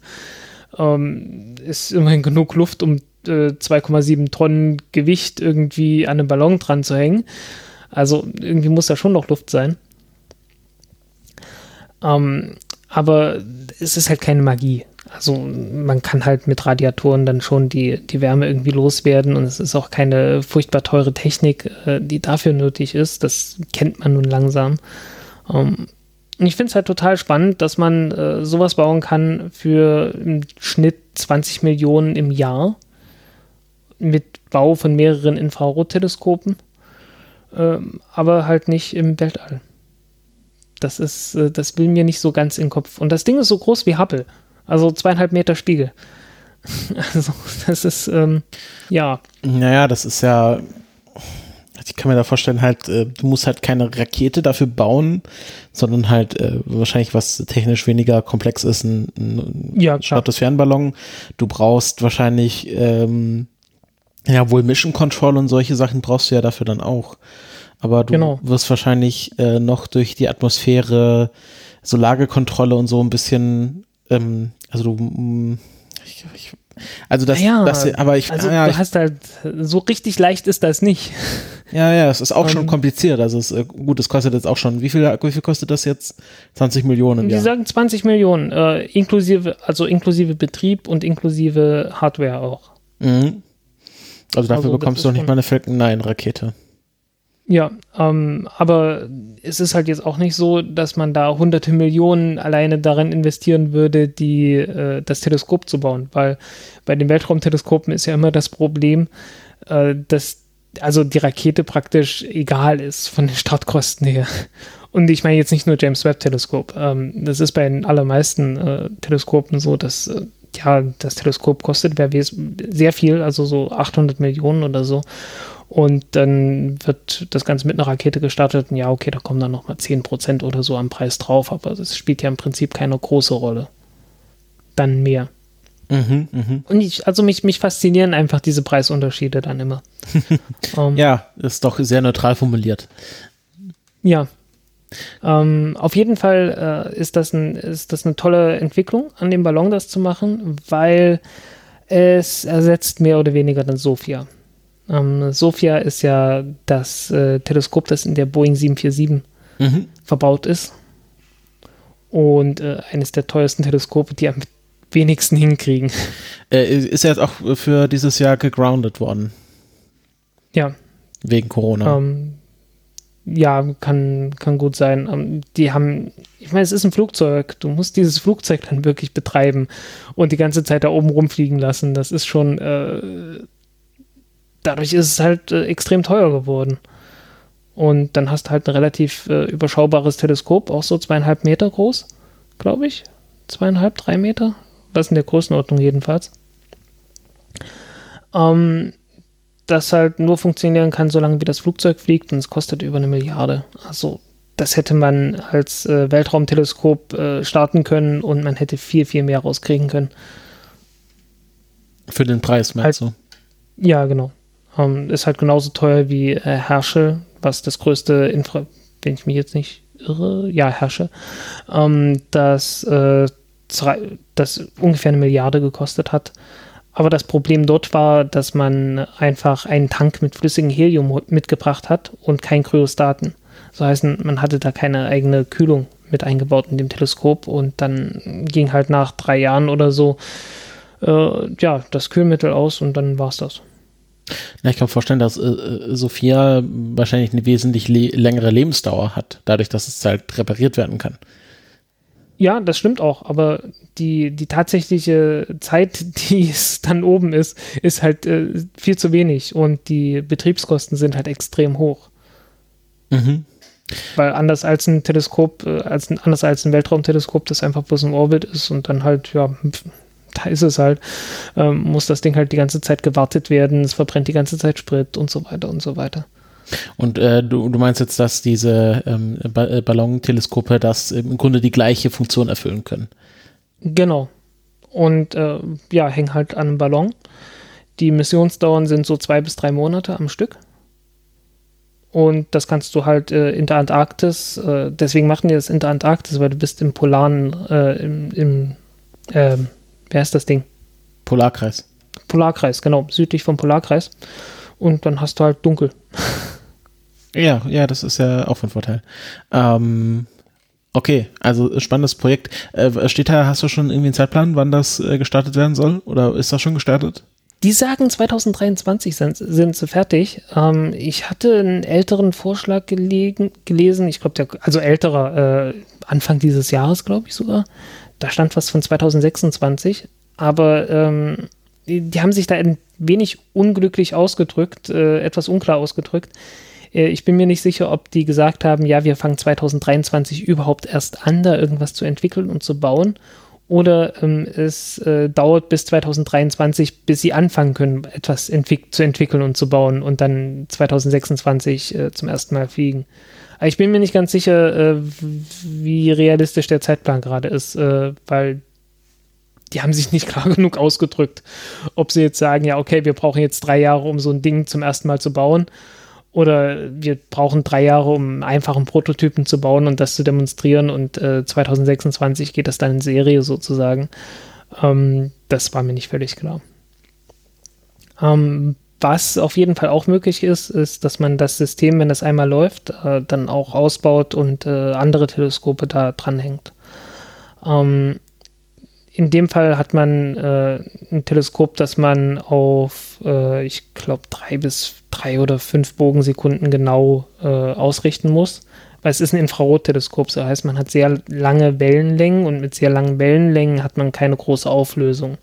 Und du musst, äh, ja, also du hast halt einen ziemlichen Flatsch als Stern wieder. Nicht ganz so schlimm wie bei Veritas, aber ähm, das ist halt trotzdem ein ziemlicher Fleck und äh, entsprechend musst du nicht ganz so genau darauf achten, dass du das Teleskop immer auf diesen, auf den, auf die Mitte von dem Stern ausrichtest. Während das äh, bei einem optischen Teleskop natürlich völlig anders ist. Aber ich habe mal geguckt und äh, es gibt durchaus äh, ja sowas ähnliches, was du auch mit, der, mit einer normalen Kamera hast, einer Consumer-Kamera, da hast du ja auch so diese Entwacklungsmechanismen drin. Und das kannst du auch mit einem Teleskop machen. Und äh, da kommst du dann auf äh, fantastische Genauigkeiten, die wirklich so an das ranreichen, was auch Hubble äh, macht. Und äh, es ist, äh, so wie es jetzt aussieht oder für mich wirkt, äh, ist es durchaus möglich, so eine Art Hubble-Teleskop an einem Ballon da hochzubringen was ich faszinierend finde als Idee. Äh, sehr schön. Dann ähm, hoffentlich werden wir dann auch, wenn das dann soweit ist, drüber reden können. Ähm, ja. Worüber wir reden können, weil es schon soweit ist, ist äh, einerseits äh, Al-Amal und äh, Tianwen, die ähm, saudi-arabische und äh, chinesische Mars-Mission, die beide mittlerweile erfolgreich gestartet sind und unterwegs ähm, zum Mars sind. Und äh, Frank, du hast jeweils für beide Missionen einen Golem-Artikel geschrieben. Ja, ähm, zu Perseverance muss dann noch, noch einer kommen. Das ist dann äh, nächste Woche. Ja, ich glaube 30. ist angekündigt, soweit. Also ja, angekündigt ist er für 30. Äh, Juli, wenn nicht noch mehr dazwischen kommt. Aber muss man abwarten. Ja, also Al-Amal äh, ist, äh, kommt aus Dubai sozusagen, stimmt aber nicht. Gebaut wurde sie in Houston. Die Raumsonde, die Raumsonde äh, ich weiß nicht, woher die einzelnen Instrumente kamen, da musste ich nochmal nachgucken. Ähm, auf jeden Fall ist es eine gesponsert, gesponsert von, äh, von den Vereinigten Arabischen Emiraten und sicherlich auch eine ganze Teil von dort entwickelt. Ähm, sind auch Wissenschaftler von dort beteiligt. Ähm, sehr stark beteiligt. Da ist auch die Missionskontrolle und die führen das dort auch alles durch. Und äh, ja. Und ähm, gestartet ist mit einer japanischen Rakete. Es ist also eine sehr internationale Mission und äh, nennt sich auch Hope, also äh, oder Hoffnung al-Amal. Das ist äh, wohl das arabische Wort dafür und soll halt den, den Menschen Hoffnung verleihen und äh, sie inspirieren im Wesentlichen. Ähm, womit wollen sie inspirieren? Naja, sie fliegen zum Mars. Äh, die Mission kostet, glaube ich, 200 Millionen US-Dollar umgerechnet was gar nicht mal so teuer ist für Missionen dieser Art. Und es wird die erste Mission sein, die in einen hohen Mars-Orbit einschwenkt und äh, da bleibt und ähm, den Mars äh, praktisch global beobachten wird. Im Prinzip ist es ein, Wetter, ein Wettersatellit. Um, ähm, und es geht darum, Staub zu beobachten, ähm, die ähm, Eis zu beobachten, also Wassereis, den Wasserkreislauf zu beobachten und äh, Ozon in der Atmosphäre. Außerdem soll die äh, Sonde ähm, Daten liefern, um zu schauen, wie, die, wie der Mars seine Atmosphäre verliert. Weil das ist ja mehr oder weniger bekannt. Der Mars verliert die ganze Zeit ein bisschen Atmosphäre, deshalb ist so wenig übrig, weil er muss ja irgendwann mal mehr gehabt haben, denn die Zeichen von Wasser auf dem Mars äh, sind ja doch sehr, sehr deutlich, auch von sehr großen Mengen Wasser auf dem Mars. Außer man geht von Schlammvulkanen aus. Ja, außer das, ja. Ähm, aber ich meine, auf den, schon auf den ähm, auf den Polarkappen ist ja doch eine ganze Menge echtes mhm, Wassereis mhm, und äh, man hat ja auch viel davon gefunden. Also ist die, die äh, Hypothese ist schon sehr berechtigt. Mhm.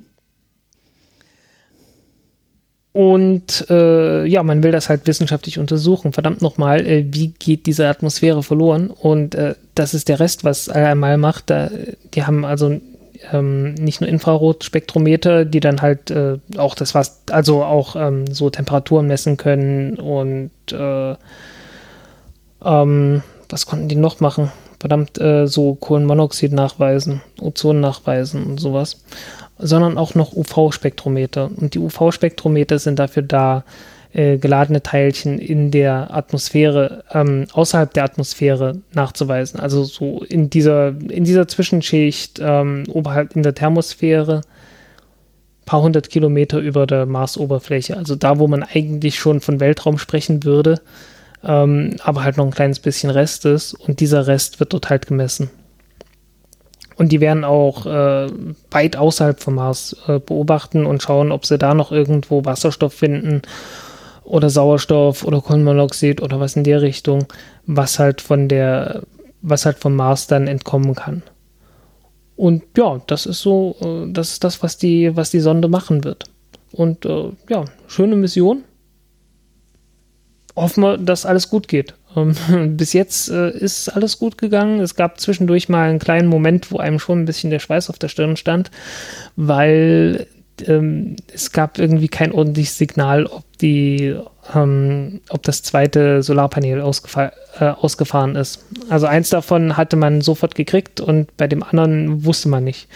Und dann hat es noch äh, ein paar Minuten gebraucht, bis dann bestätigt wurde, ja doch, beide sind ausgefahren, alles gut. Ja, sehr schön. Äh, wie lange wird ihr jetzt unterwegs sein? bis Februar. Oh, okay. Ähm, soweit ich weiß, äh, wenn jetzt alles so läuft, äh, wird das die letzte Sonde sein, die ankommt. Weil sie am langsamsten fliegt. Ja, ähm, kann auch sein, dass da dass, äh, am Ende die, die Manöver et etwas länger dauern als bei den anderen. Bin Ähm, ich mir jetzt gerade nicht sicher.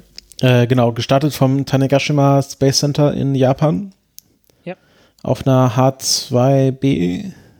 Nee, Genau. doch, H2B. Äh, H2A. H2A. Habe ich H2B geschrieben? nee, das habe ich nur geraten. Nee. Gut, ähm, ja, die äh, H2B, da ist sogar die, die Startrampe von der H2B wird schon abgebaut. Ah ja, genau, weil die ja, weil die ja ausgefaced wurde, deswegen hat das sie wahrscheinlich im Kopf. Genau, äh, die letzte ist geflogen und ja, pff, so, erstmal abreißen hier. ja, wird nicht mehr gebraucht. Ähm, die H3 soll ja jetzt kommen. Mhm. So, Bewegen wir uns Hm? ein bisschen nach Westen, kommen zu den Chinesen. Äh, Die haben natürlich wie immer erst äh, darüber gesprochen, wenn es erfolgreich war. Kein Ja. Startvideo, kein äh, live es gab ein Startvideo, aber ähm, äh, das, das war alles. Äh, ich habe den Start dann in der Waagerechten gesehen. Weil das war halt einer, der auf YouTube äh, diverse chinesische Streams beobachtet hat und die halt äh, äh, in Livestream irgendwie reingekippt hat. Und äh, die ganze Zeit ging irgendwie mal der eine und mal der andere Stream verloren und musste hin und her schalten. Und gerade als das Ding gestartet ist, ging halt einer verloren, weil wurde wieder blockiert. Und in China- Äh, genau. Und da hat er halt umgeschalten zu einem Handyvideo und äh, das war halt äh, so das, das übliche Problem, wie das mit den Handyvideos ist, ne? senkrecht gehalten und äh, nicht rotiert und entsprechend äh, war es dann waagerecht. Flog die Rakete eine Weile lang waagerecht. Naja, gut. Ähm, man hat gesehen, okay, äh, sie ist abgehoben, es hat auch soweit funktioniert. Und es gibt auch keine Frage, dass das Ding erfolgreich gestartet ist. Ähm, nach einer halben Stunde oder so hat man dann auch äh, offiziell im chinesischen Fernsehen den Start gezeigt, die Wiederholung davon. Ähm, ja, konnte man dann sich anschauen. Und das ist äh, die größte Mars-Mission aller Zeiten. Größte Aha, und schwerste. Ja, das ist äh, fünf das, Tonnen. fünf Tonnen. Wie viel, wie viel wog die davor? Es war wahrscheinlich die davor wahrscheinlich äh, Curiosity. Die chinesische, also die, die, die chinesische davor waren 100, Toll- 100 Kilogramm. Ähm, nicht allzu groß. Äh, das war ja eine Raumsonde Huixing 1, die mit Phobos Grund zusammengeflogen ist. Und Phobos Grund ist ja, hat die Erde nie verlassen. Also die, die Erde schon, aber äh, nicht den niedrigen Erdorbit. Weil die Oberstufe versagt hatte. Ja, aber äh, Ähm. du meinst, äh, war es jetzt die größte Mars-Mission der Chinesen aller Zeiten von China oder der von allen Mars-Missionen bisher? Nein, von allen Mars-Missionen bisher. Okay, Ähm, Weil meine Frage war, was die, was die davor war, die äh, größte Ich wollte gerade sagen, ja. Ah, okay. Ähm, äh, das waren eigentlich, äh, ich weiß gar nicht, wie, wie schwer die Vikings waren. Ich glaube, Viking war auch so 3,8 Tonnen, aber definitiv äh, Curiosity auch so 3,8 und jetzt äh, äh, Mars 2020 äh, Perseverance wird auch so 3,8 Tonnen sein. Und die sind halt mit 5 Tonnen nochmal ein Stück drüber. Und äh, Ist dafür eine zweiteilige Mission. okay, ja, das wollte ich gerade fragen, ob der Rover einfach so viel größer ist oder ob die da noch mehr Quatsch draufgepackt haben. Also nicht Quatsch, aber mehr Instrumente. Nee, es ist eine zweiteilige Mission, so ähnlich wie damals die Viking-Mission von den Amerikanern.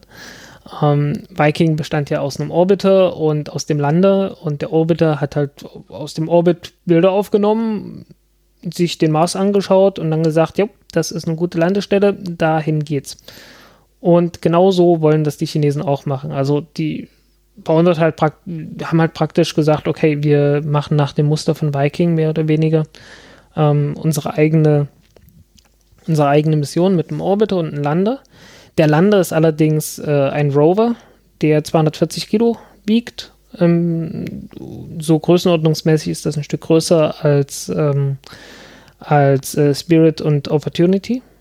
Die kleinen beiden Rover, ähm, an die man sich sicherlich noch erinnert. Mhm. Ich meine, der ähm, Opportunity ist erst vor zwei Jahren.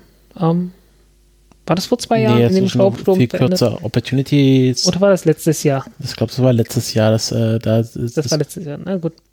Ähm, ich weiß es schon nicht mehr. Es ist, äh, es sind, es sind seit Januar 2000, Nee, nee, du hast recht. 2018 war End of Life. Ah, okay, gut. Ähm, ja, wie gesagt, irgendwie seit, seit Januar sind äh, mehrere Jahrzehnte vergangen. Da ist das Gedächtnis nicht mehr so, mhm. so aktuell. ähm, ja, äh, ja, ungefähr auch so groß wie Rosalind Franklin. Ich glaube, Rosalind Franklin ist, glaube ich, noch ein kleines Stück schwerer. Ähm, mit an Bord, äh, also inspiriert ist die Technik von den, äh, von den Mondrovern, die ja, also den Yuto-Rovern. Mhm. Und äh, die waren allerdings nur halb so schwer, es waren so 120 Kilogramm. Ähm, was ist an Bord? Äh, es ist ein Laser an Bord, wie sich das so gehört. Also Laserkanone ist ja jetzt modern sogar die, die indische, der indische Mondrover hatte ja auch so eine Laserkanone an Bord, mhm. ähm, zusammen mit äh, Spektrometer, um halt äh, auszuwerten, was, äh, was passiert, wenn man halt mit dem Laser ein bisschen äh, Gestein oder was auch immer verdampft und sich dann anschaut, was für eine, also es entsteht dann ja so eine Plasmawolke und man schaut sich das äh, Spektrum von dieser Plasmawolke an, weil äh, Plasma ist halt nichts weiter als richtig heißes richtig heiße Luft sozusagen, die hell glüht und äh, entsprechend kann man dann Spektrum aufnehmen und gucken, was ist da drin. Ja, das ist halt, äh, das ist das eine. Ähm, dann hat man eine Multispektralkamera dran, äh, um ja, einfach zu gucken, äh, in welchem Spektrum sieht das wie aus. Man hat ein Tiefenradar da, da drin, ähm, eins mit 55 MHz und eins mit 1300 MHz. Ähm, die niedrige Frequenz äh, kann tiefer ins Erdreich äh, hineingehen. Und äh, okay, wenn durch Zufall äh, dieser Rover auf einem äh, Gletscher oder sowas landen würde, dann käme man damit 100 Meter tief. Äh, bei einem normalen Untergrund eher so 10 Meter tief. Und es hat halt so eine Auflösung von einem Meter oder so. Also es ist keine, keine riesig tolle Auflösung, die man mit dem Radar bekommt, aber man kommt halt ein Stück tiefer. Mit dem zweiten äh, kommt man ungefähr drei Meter tief mit dem Radar.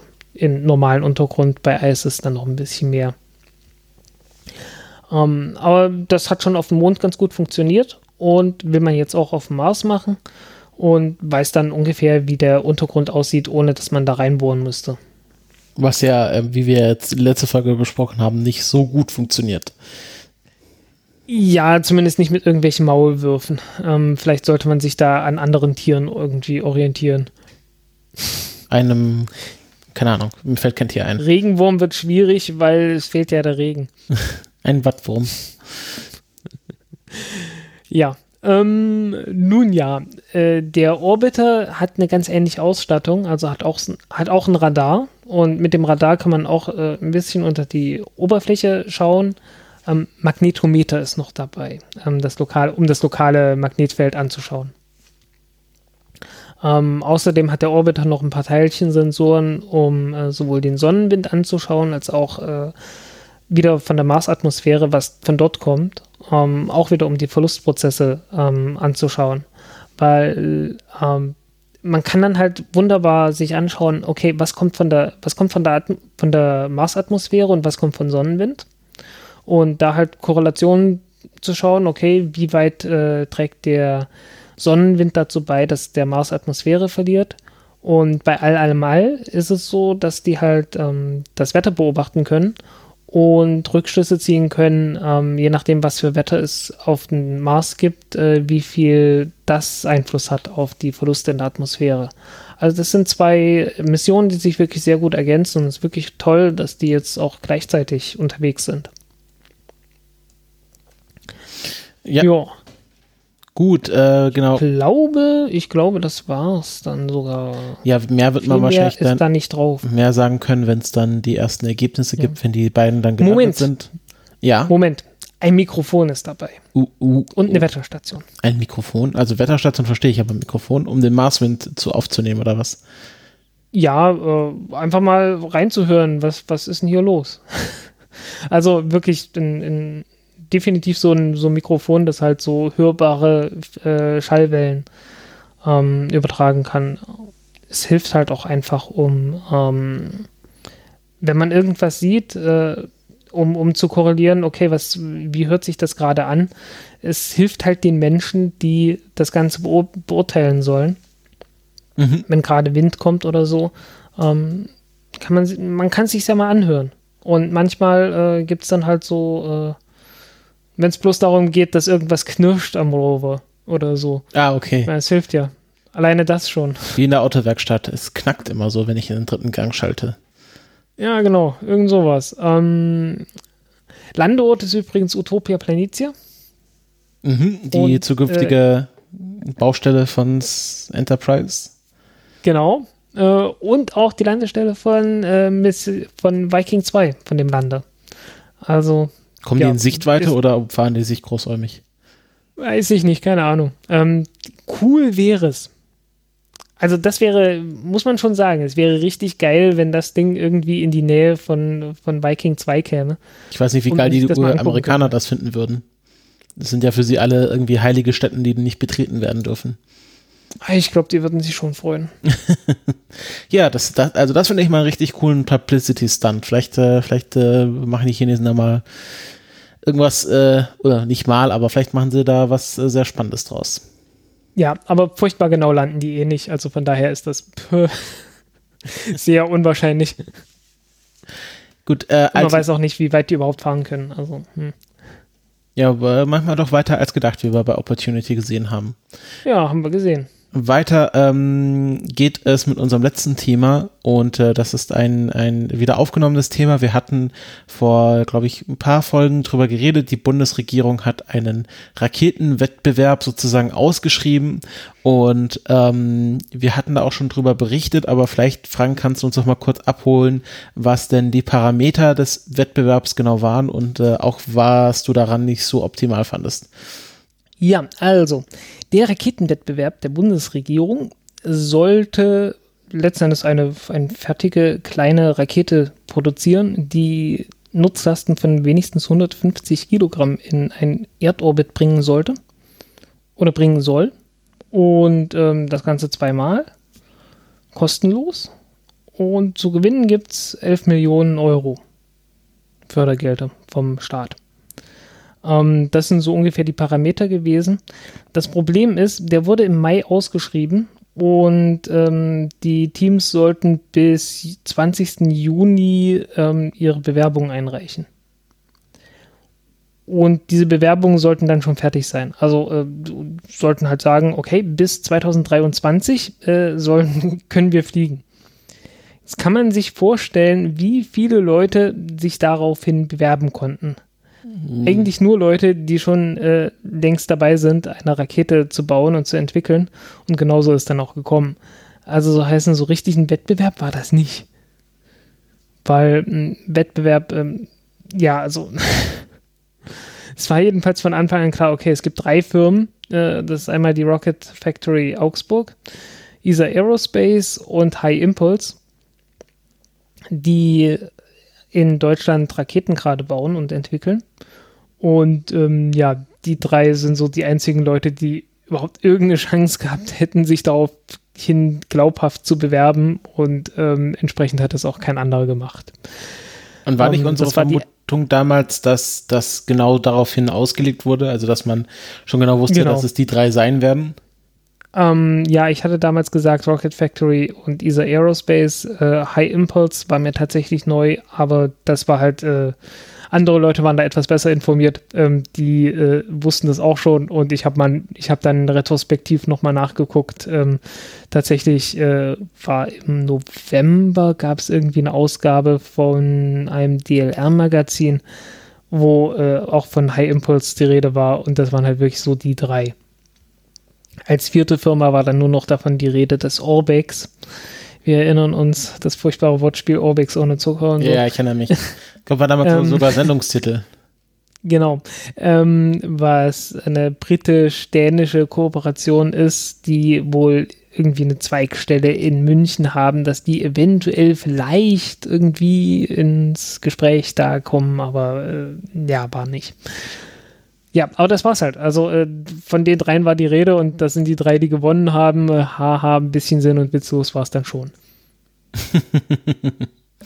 Ähm, ja, äh, vielleicht können wir dann trotzdem noch mal über die einzelnen ähm, Projekte reden. Also Rocket Factory Augsburg, da meintest du, ist so eine Art Falcon 9 Verschnitt, was sie da vorhaben? Genau. Ähm, das ist so ähnlich wie, in, wie bei ESA Aerospace auch. Soll heißen, ähm, oder ja, bei, äh, bei Rocket Lab ja auch mit der Electron. Man hat unten neun Triebwerke in der ersten Stufe, man hat noch ein, ein zehntes Triebwerk in der zweiten Stufe und damit fliegt man dann in den Orbit. Ähm, bei der Rocket Factory ähm, lehnt man sich sogar noch ein bisschen mehr an an äh, Rocket Lab und hat oben eine äh, Satellitenstufe oben drauf. Ähm, also eine, eine Kickstage, äh, die betrieben wird mit einem Satellitentriebwerk letzten Endes. Ähm, das ist äh, relativ naheliegend, wenn man weiß, dass die Rocket Factory eine Ausgründung von OHB ist und OHB ist ja nun einer der größeren Satellitenhersteller in Deutschland und äh, auch in Europa. Ich glaube, der drittgrößte. Mm, ja, das, um, ähm. sind, das sind richtig große. Also früher mal Otto Hydraulik Bremen, haben sich dann umbenannt in äh, Orbitale Hochtechnologie Bremen, ähm, um das Akronym beizubehalten. Aber das sind äh, also sehr, sehr große also eines wahrscheinlich der größte deutsche ähm, äh, Indust wie nennt man das Firma im Bereich der Raumfahrt. Oder? Ja. Ja, in Deutschland könnte es sein. Ähm, ich glaube, drittgrößte in Europa. Also Rocket Factory Hat auf jeden Fall Umsatz von, von so einer Milliarde Euro im Jahr. Rocket Factory, Rocket Factory klingt jetzt halt so ein bisschen nach Startup, aber das ist anscheinend so ein Fake-Startup dann. Meinst du, das, das ist deine Aussage, ja, oder? ist halt eine Ausgründung. Mhm. Ähm, ja, also einfach so eine, so eine Firma, die, die man halt so gründet, als wenn man eine Firma hat und äh, nicht so viel damit zu tun haben möchte. Beziehungsweise, ähm, wenn man, weil du, du, hast halt ein Problem, wenn du eine Firma hast und da zu viele verschiedene Sachen machst gleichzeitig, ähm, hast es in der, äh, einfach in der Organisation gerne so, dass du dann einfach sagst, okay, wir gründen einfach nochmal eine Tochterfirma, die hat dann ihre eigene Verwaltung und sonst irgendwas und wir haben mit denen im Prinzip nicht viel zu tun. Ähm, das äh, ist dann manchmal sehr viel leichter. Aber die tun dann halt Dinge in unserem Sinne. Ne? Mhm. Und das ist halt die Rocket Factory. Ähm, die Rakete ist ziemlich klein, ähm, kann in niedrigen Erdorbit 300 Kilo bringen, in äh, ähm, sonnensynchronen Orbit ungefähr 200 Kilo. Also ein bisschen größer als die als die Elektron-Rakete ist sie, aber nicht viel. Ähm, so richtig klar ist nicht, was für Triebwerke die benutzen. Wahrscheinlich irgendwas mit Kerosin. Ähm, äh, auf der einen Seite sagen sie, ja, es sind ganz einfache Triebwerke äh, mit Gasgenerator. Auf der anderen Seite sagen sie, äh, es ist ein ähm, äh, sauerstoffreicher äh, Haupt Hauptstromprozess. Also ähnlich wie RD180 Triebwerk oder was in der Richtung. Ähm, und so richtig glaubhaft finde ich das ehrlich gesagt nicht, weil äh, die, die Entwicklungszeit ist einfach nicht da dafür. Und das sind sehr kleine Triebwerke mit ziemlich wenig Schub,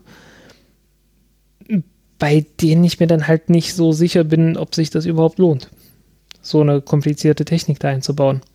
Ähm, weiß ich nicht, kann sein, dass ich mich da irre, aber ähm, ja, so richtig freigebig mit Details ist man da überall nicht. Leider. Bei, Himp bei High Impulse noch am ehesten. Ja, also wie gesagt, Rocket Factory, ähm, was da rauskommt, wird man sehen müssen. Ähm, über die Technik äh, wäre, wär, es wäre schön gewesen, wenn die mehr über die Technik gesehen hätten, gesagt hätten, aber ähm, ich sag mal so, zumindest ist die Rocket Factory sehr gut ähm, finanziell gebettet und äh, hat ernsthafte Chancen, da durchzukommen mit der Entwicklung. Bis 2023, ich bezweifle es sehr. ja, ähm, äh, und die bekommen alle drei jetzt Geld oder nur einer von denen? Ähm, zwei, zwei von denen. Also alle drei bekommen jetzt 500.000. Okay, was also nichts ist. Ein bisschen, ein bisschen Spielgeld, okay. Genau. Ähm, äh, die, also man kann davon ausgehen, so eine Raketenentwicklung kostet mindestens 100 Millionen. Mhm. Also sowohl SpaceX, also SpaceX hat für die Falcon 1 damals ähm, 120 Millionen ausgegeben und dann war Elon Musk fast pleite. Ja, das äh, war doch der, der eine Start, wo, wo sie gemeint haben, wenn der jetzt nicht klappt, dann machen sie den Laden genau. wieder zu. das war Flug Nummer 4, genau. Ähm, äh, und Rocket Lab hat auch so irgendwas um die 100 Millionen ausgegeben. Aber das war halt bloß die Entwicklung von der Rakete. Danach brauchst du nochmal 100 Millionen oder so, um äh, eine Fabrik aufzubauen, mit, ja, wo du dann halt auch bauen kannst in, in großen Zahlen. Und äh, also die, der Übergang von ähm, ich habe hier mal einen Prototypen gebaut zu ich baue hier reihenweise Raketen und die fliegen dann noch zuverlässig, das ist halt schwierig. Wie man ja auch zum Beispiel sieht an der Angara-Rakete, die ja sowohl als Angara 1 als auch als Angara 5 schon mal geflogen ist, aber das ist jetzt halt auch schon fünf, sechs Jahre her. Ja, okay, also es hilft ja auch nicht, wenn du schon mal eine Rakete geflogen hast. Du musst sie halt dann auch regelmäßig produzieren können. Genau, und umso öfter sie, du sie produzierst, umso einfacher wird es dann. Also das haben wir jetzt bei, bei SpaceX, äh, wo sie ja jetzt schon für ihre Testartikel im hier Spaceship schon äh, die ersten Industrieroboter einsetzen, die dann quasi diese ähm, SN5 bis 100 dann äh, einfach äh, automatisch äh, raushauen können. Ja, wird man sehen. Also äh, SpaceX, das ist eine Entwicklung, ähm, die beobachte ich, warte ab, da kann ich nicht viel zu sagen.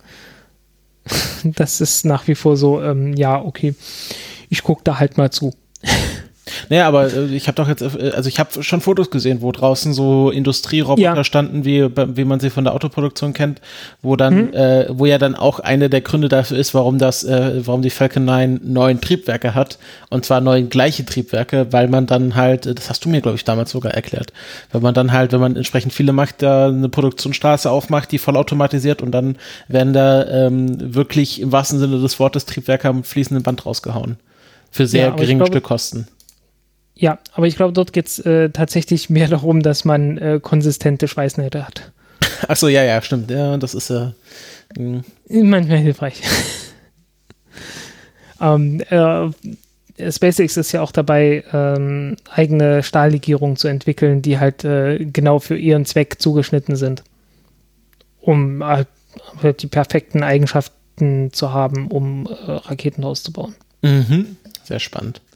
Was eigentlich, was eigentlich mit High Impulse, das ist nochmal was anderes als so ein Falcon 9 Verschnitt, oder? Ja, äh, ich wollte mal ganz kurz noch auf ESA Aerospace Achso, ja, okay, ja, genau. Ähm, äh, viel kann man dazu nicht sagen. Äh, die sagen halt, ja, wir bauen eine Rakete, die mit leichten Kohlenhydraten, äh, Kohlenhydraten sage ich, äh, Kohlenwasserstoffen angetrieben wird. Ähm, leichte Kohlenwasserstoffe im äh, im äh, Raumfahrtsektor sind äh, letzten Endes Methan oder Propan. Mhm. Ja, die merkwürdigen Eigenschaften von Ethan sind, dass der Schmelzpunkt bei minus 182 Grad Celsius liegt. Und das ist so mh, hm, in der Nähe von ähm, ähm, flüssigem Sauerstoff. Sogar noch drüber. So heißt es kann dir passieren, dass dir dein, äh, dein Treibstoff dann sogar gefriert wenn er neben, äh, wenn er neben flüssigem Sauerstoff äh, liegt. Und das kann dir bei Propan so leicht nicht passieren. Also Propan bleibt noch ein Stückchen länger flüssig und äh, ist halt einfach für, für Raumfahrt kompatibler. Und äh, wenn ansonsten, wenn du ein bisschen mehr Effizienz haben willst, dann gehst du gleich zum Methan. Und äh, Ethan ist halt so ein merkwürdiges äh, Zwischending, das niemand so richtig haben will. Also, und okay. Ja, von daher bleibt eigentlich nur Methan oder Propan übrig. Und ähm, wenn wir uns an andere kleine Raketen erinnern, wie zum Beispiel die von Orbex, die sagen ja auch, dass sie Propan nehmen und es ist schon recht wahrscheinlich. Dann ja. haben wir noch äh, als dritten im Bunde High Impulse, ähm, wo hier als Stichpunkt Hybridantrieb steht. Genau. Ähm, die anderen beiden sind halt äh, letzten Endes Raketen, die flüssige Treibstoffe benutzen. Das hier ist ein Hybridantrieb und äh, die benutzen auch flüssigen Sauerstoff. Allerdings verbrennen die den zusammen mit, äh, mit Paraffin, ähm, mit einer speziellen Paraffinmischung, die ähm, ja relativ gut hält in, in dem Tank und ähm, gut verbrannt werden kann. Ähm, weil wenn du normalen Kerzenwachs Paraffin nimmst, äh, das kannst du nicht als, als Raketentreibstoff benutzen, weil das wird einfach weich, das schmilzt zu schnell weg und dann hast du halt äh, hast du schon Pech gehabt. Ähm, Die Kombination ist ein kleines bisschen ungewöhnlich, beziehungsweise noch nicht sehr gebräuchlich, weil meistens nimmt man Lachgas, das äh, ich glaube direkt sogar verbrennen kann damit, ähm, aber nicht ganz so viel Leistung bringt. Außerdem hat Lachgas immer das Problem, dass es prinzipiell explosiv ist, äh, wie was ja auch drei Todesopfer gefordert hat bei Virgin Galactic. Mhm. Ähm, Spaceship 2 und Spaceship 1 sind ja von mit Hybridantrieben ausgestattet und ähm, ja, halt mit Lachgas. Ähm, in dem Fall benutzt man halt flüssigen Sauerstoff, äh, was erstens sicherer ist und zweitens ähm, höheren spezifischen Impuls bringt. Ähm, man will das Ganze auch nicht antreiben mit hohem Druck, sondern man baut eine Pumpe rein und die Pumpe wird angetrieben wieder mit einem Gasgenerator und äh, die sind sich aber noch nicht ganz sicher, was der Gasgenerator sein soll. Die haben zwei Möglichkeiten ausgemacht. Entweder nehmen sie ein bisschen Ethanol mit und verbrennen Ethanol mit Sauerstoff und treiben damit äh, eine, ja, eine äh, Turbine an, also mit dem, mit dem heißen Gas, das da entsteht. Oder sie nehmen Wasserstoffperoxid mit und Wasserstoffperoxid kann man ja zerlegen in Wasserdampf und in heißen Sauerstoff und äh, damit direkt eine, eine Pumpe antreiben. Auf die Art und Weise fliegt ja auch die Soyuz-Rakete noch bis heute. Und äh, V2-Rakete ist ja auch so gelaufen. Also auch nicht unwahrscheinlich, dass man das so macht, aber ähm, Ethanol bietet sich irgendwie auch an, weil man ja flüssigen Sauerstoff eh schon mitnimmt. Mhm. Ähm, ja, das ist eine etwas schwerere Rakete. Ich glaube, 50 Tonnen wiegt sie. Aber dadurch, dass die Hybridantriebe nicht ganz so effizient sind, beziehungsweise auch insgesamt etwas schwerer, ähm, brauchen die eine dreistufige Rakete. Und die ersten beiden Stufen sind aus jeweils identischen Antriebsmodulen ausgebaut, äh, äh, die 75 Kilonewton Schub haben. Ähm, wie schwer die Dinger sein sollen, sagen sie nicht. Ähm, sieben davon in der ersten Stufe, vier davon in der zweiten Stufe, die dritte Stufe wird eine einfache Stufe sein, die ähm, ja mit hohem Druck angetrieben wird. Wahrscheinlich wird der hohe Druck allerdings nicht aus Helium kommen, sondern aus Stickstoff. Und äh, der Stickstoff wird gleichzeitig benutzt, um nicht nur den flüssigen Sauerstoff rauszuschieben, sondern auch ähm, Steuerdüsen anzutreiben, weil in der obersten Stufe hat man dann ja nur noch eine, eine einzige äh, Antriebseinheit. Mhm. Und ähm, äh, ein, ein Triebwerk und mit einem Triebwerk kann man ja nur in zwei Achsen steuern und irgendwoher muss noch äh, eine dritte Achse gesteuert werden. Wahrscheinlich wird das Ding noch nicht mehr steuerbar sein und äh, man wird wohl einfach mit, äh, ja, mit, mit Kaltgasdüse in alle drei Achsen das Ganze stabilisieren. Warum auch nicht, äh, ist die einfachste Möglichkeit. Ja, ähm, am ineffizientesten ist die Technik natürlich beim Start ähm, das liegt daran, dass man so einem Hybridantrieb, ähm, man verbrennt ja festen Treibstoff letzten Endes. Und der feste Treibstoff, der muss in einer großen Kammer irgendwo drin sein. Und in, wenn man in dieser Kammer dann den Treibstoff verbrennt, äh, hat man in dieser ganzen Kammer großen Druck.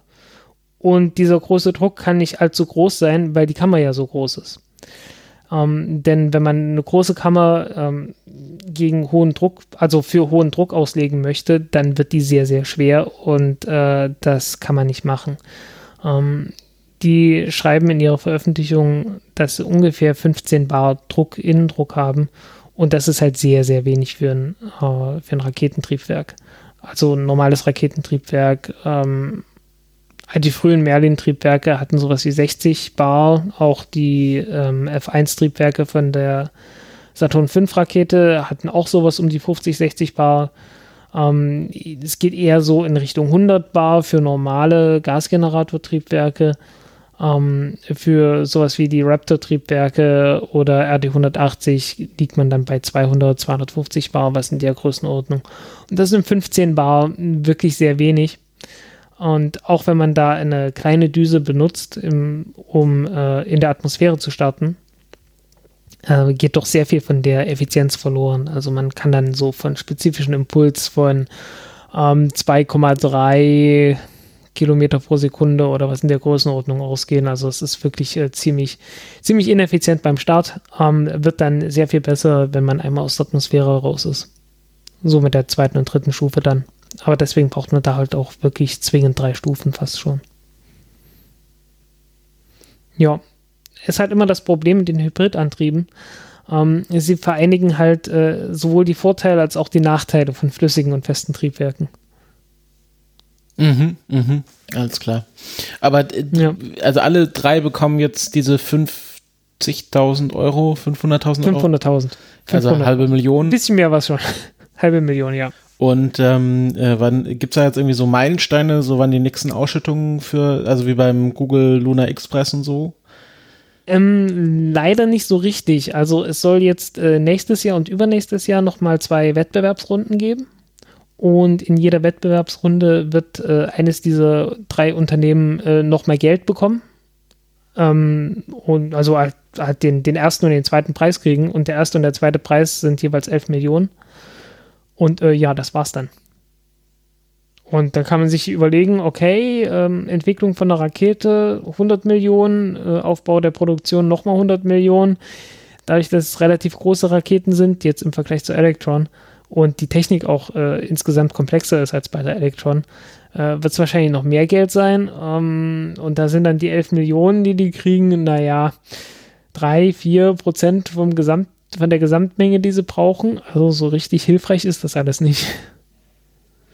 Und ob das äh, bis 2023 gehen kann, äh, finde ich mehr als fraglich. Ähm, einfach weil die halt, ja, äh, ESA Aerospace und die Rocket Factory wurden 2018 gegründet, High Impulse 2019. So heißt, viel Zeit haben die nicht gehabt bisher. Und ähm, vor allen Dingen, die haben auch nicht unbedingt äh, die Finanzierung. Also Rocket Factory, ja, das ist immer noch die, die am, am wahrscheinlichsten das schaffen kann bis 2023, aber es ist wirklich sehr, sehr knapp.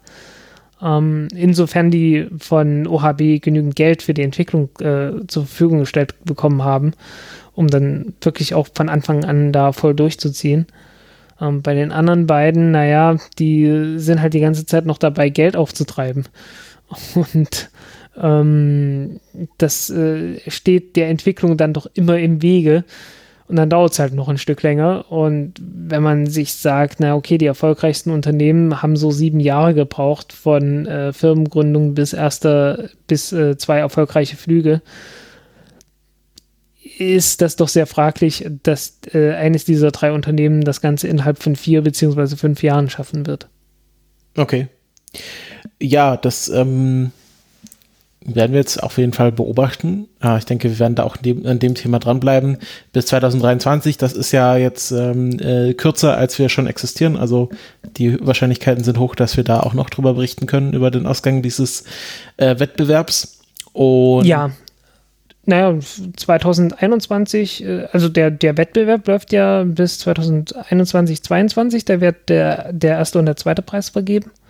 Und dann äh, wird man sehen, ob die äh, das, womit sie sich beworben haben, nämlich ihrem Konzept, äh, dass sie bis 2023 äh, zwei Raketen starten können, ähm, erfolgreich sind.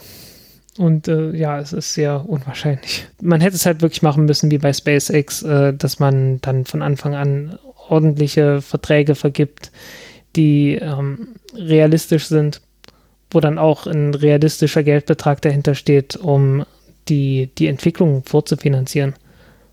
Und man braucht halt auch einen ordentlichen Zeitrahmen, in dem man sowas durchführen kann. Also es ist also ein bisschen mit halt, der Brechzange gemacht, Brecheisen. Ja, es ist halt äh, viel zu kurz gewesen. Ich meine auch alleine schon die, also die Art der Ausschreibung von dem Wettbewerb war halt, also, ähm, also es ist, war schon eine Beleidigung irgendwo. Zu sagen, ja, hey, hier, ähm, wir schreiben das im Mai aus, äh, ihr habt vier Wochen Zeit, dann hätte man lieber gleich äh, sagen sollen, okay, das, es gab so diese drei Unternehmen und dann gibt man denen Subventionen, fertig ist. Gut, ähm, ich glaube, dann sind wir mit dem Thema auch durch und äh, auch mit allen unseren anderen Themen. Ähm, wir bedanken uns fürs Zuhören äh, bei dieser Folge. Äh, wenn ihr Kommentare, Feedback habt, äh, lasst sie gerne im Blog da. Äh, wie ihr gemerkt habt, wir besprechen die dann auch ausführlich. Und ähm, ja, falls jetzt nicht irgendwie großartige Veränderungen in den nächsten zwei Wochen eintreten, hören wir uns einfach zu unserem gewohnten Rhythmus in zwei Wochen wieder ähm, und äh, schauen, ob da vielleicht schon ähm, die letzte Mars-Mission für dieses Jahr dann endlich unterwegs ist. Hm, na, ganz klappen wird das nicht. Äh, ein bisschen mehr als zwei Wochen, weil ich bin unterwegs in zwei Wochen an dem Wochenende. Alles klar, also ungefähr zwei Wochen, vielleicht äh, fünf oder Plus, sechs. minus, mal gucken. Plus, minus. ähm, aber auf jeden Fall werden wir uns wieder hören. Und bis dahin, habt noch eine schöne Zeit. Viel Spaß bei euren anderen Podcasts. Auf Wiederhören. Tschüss.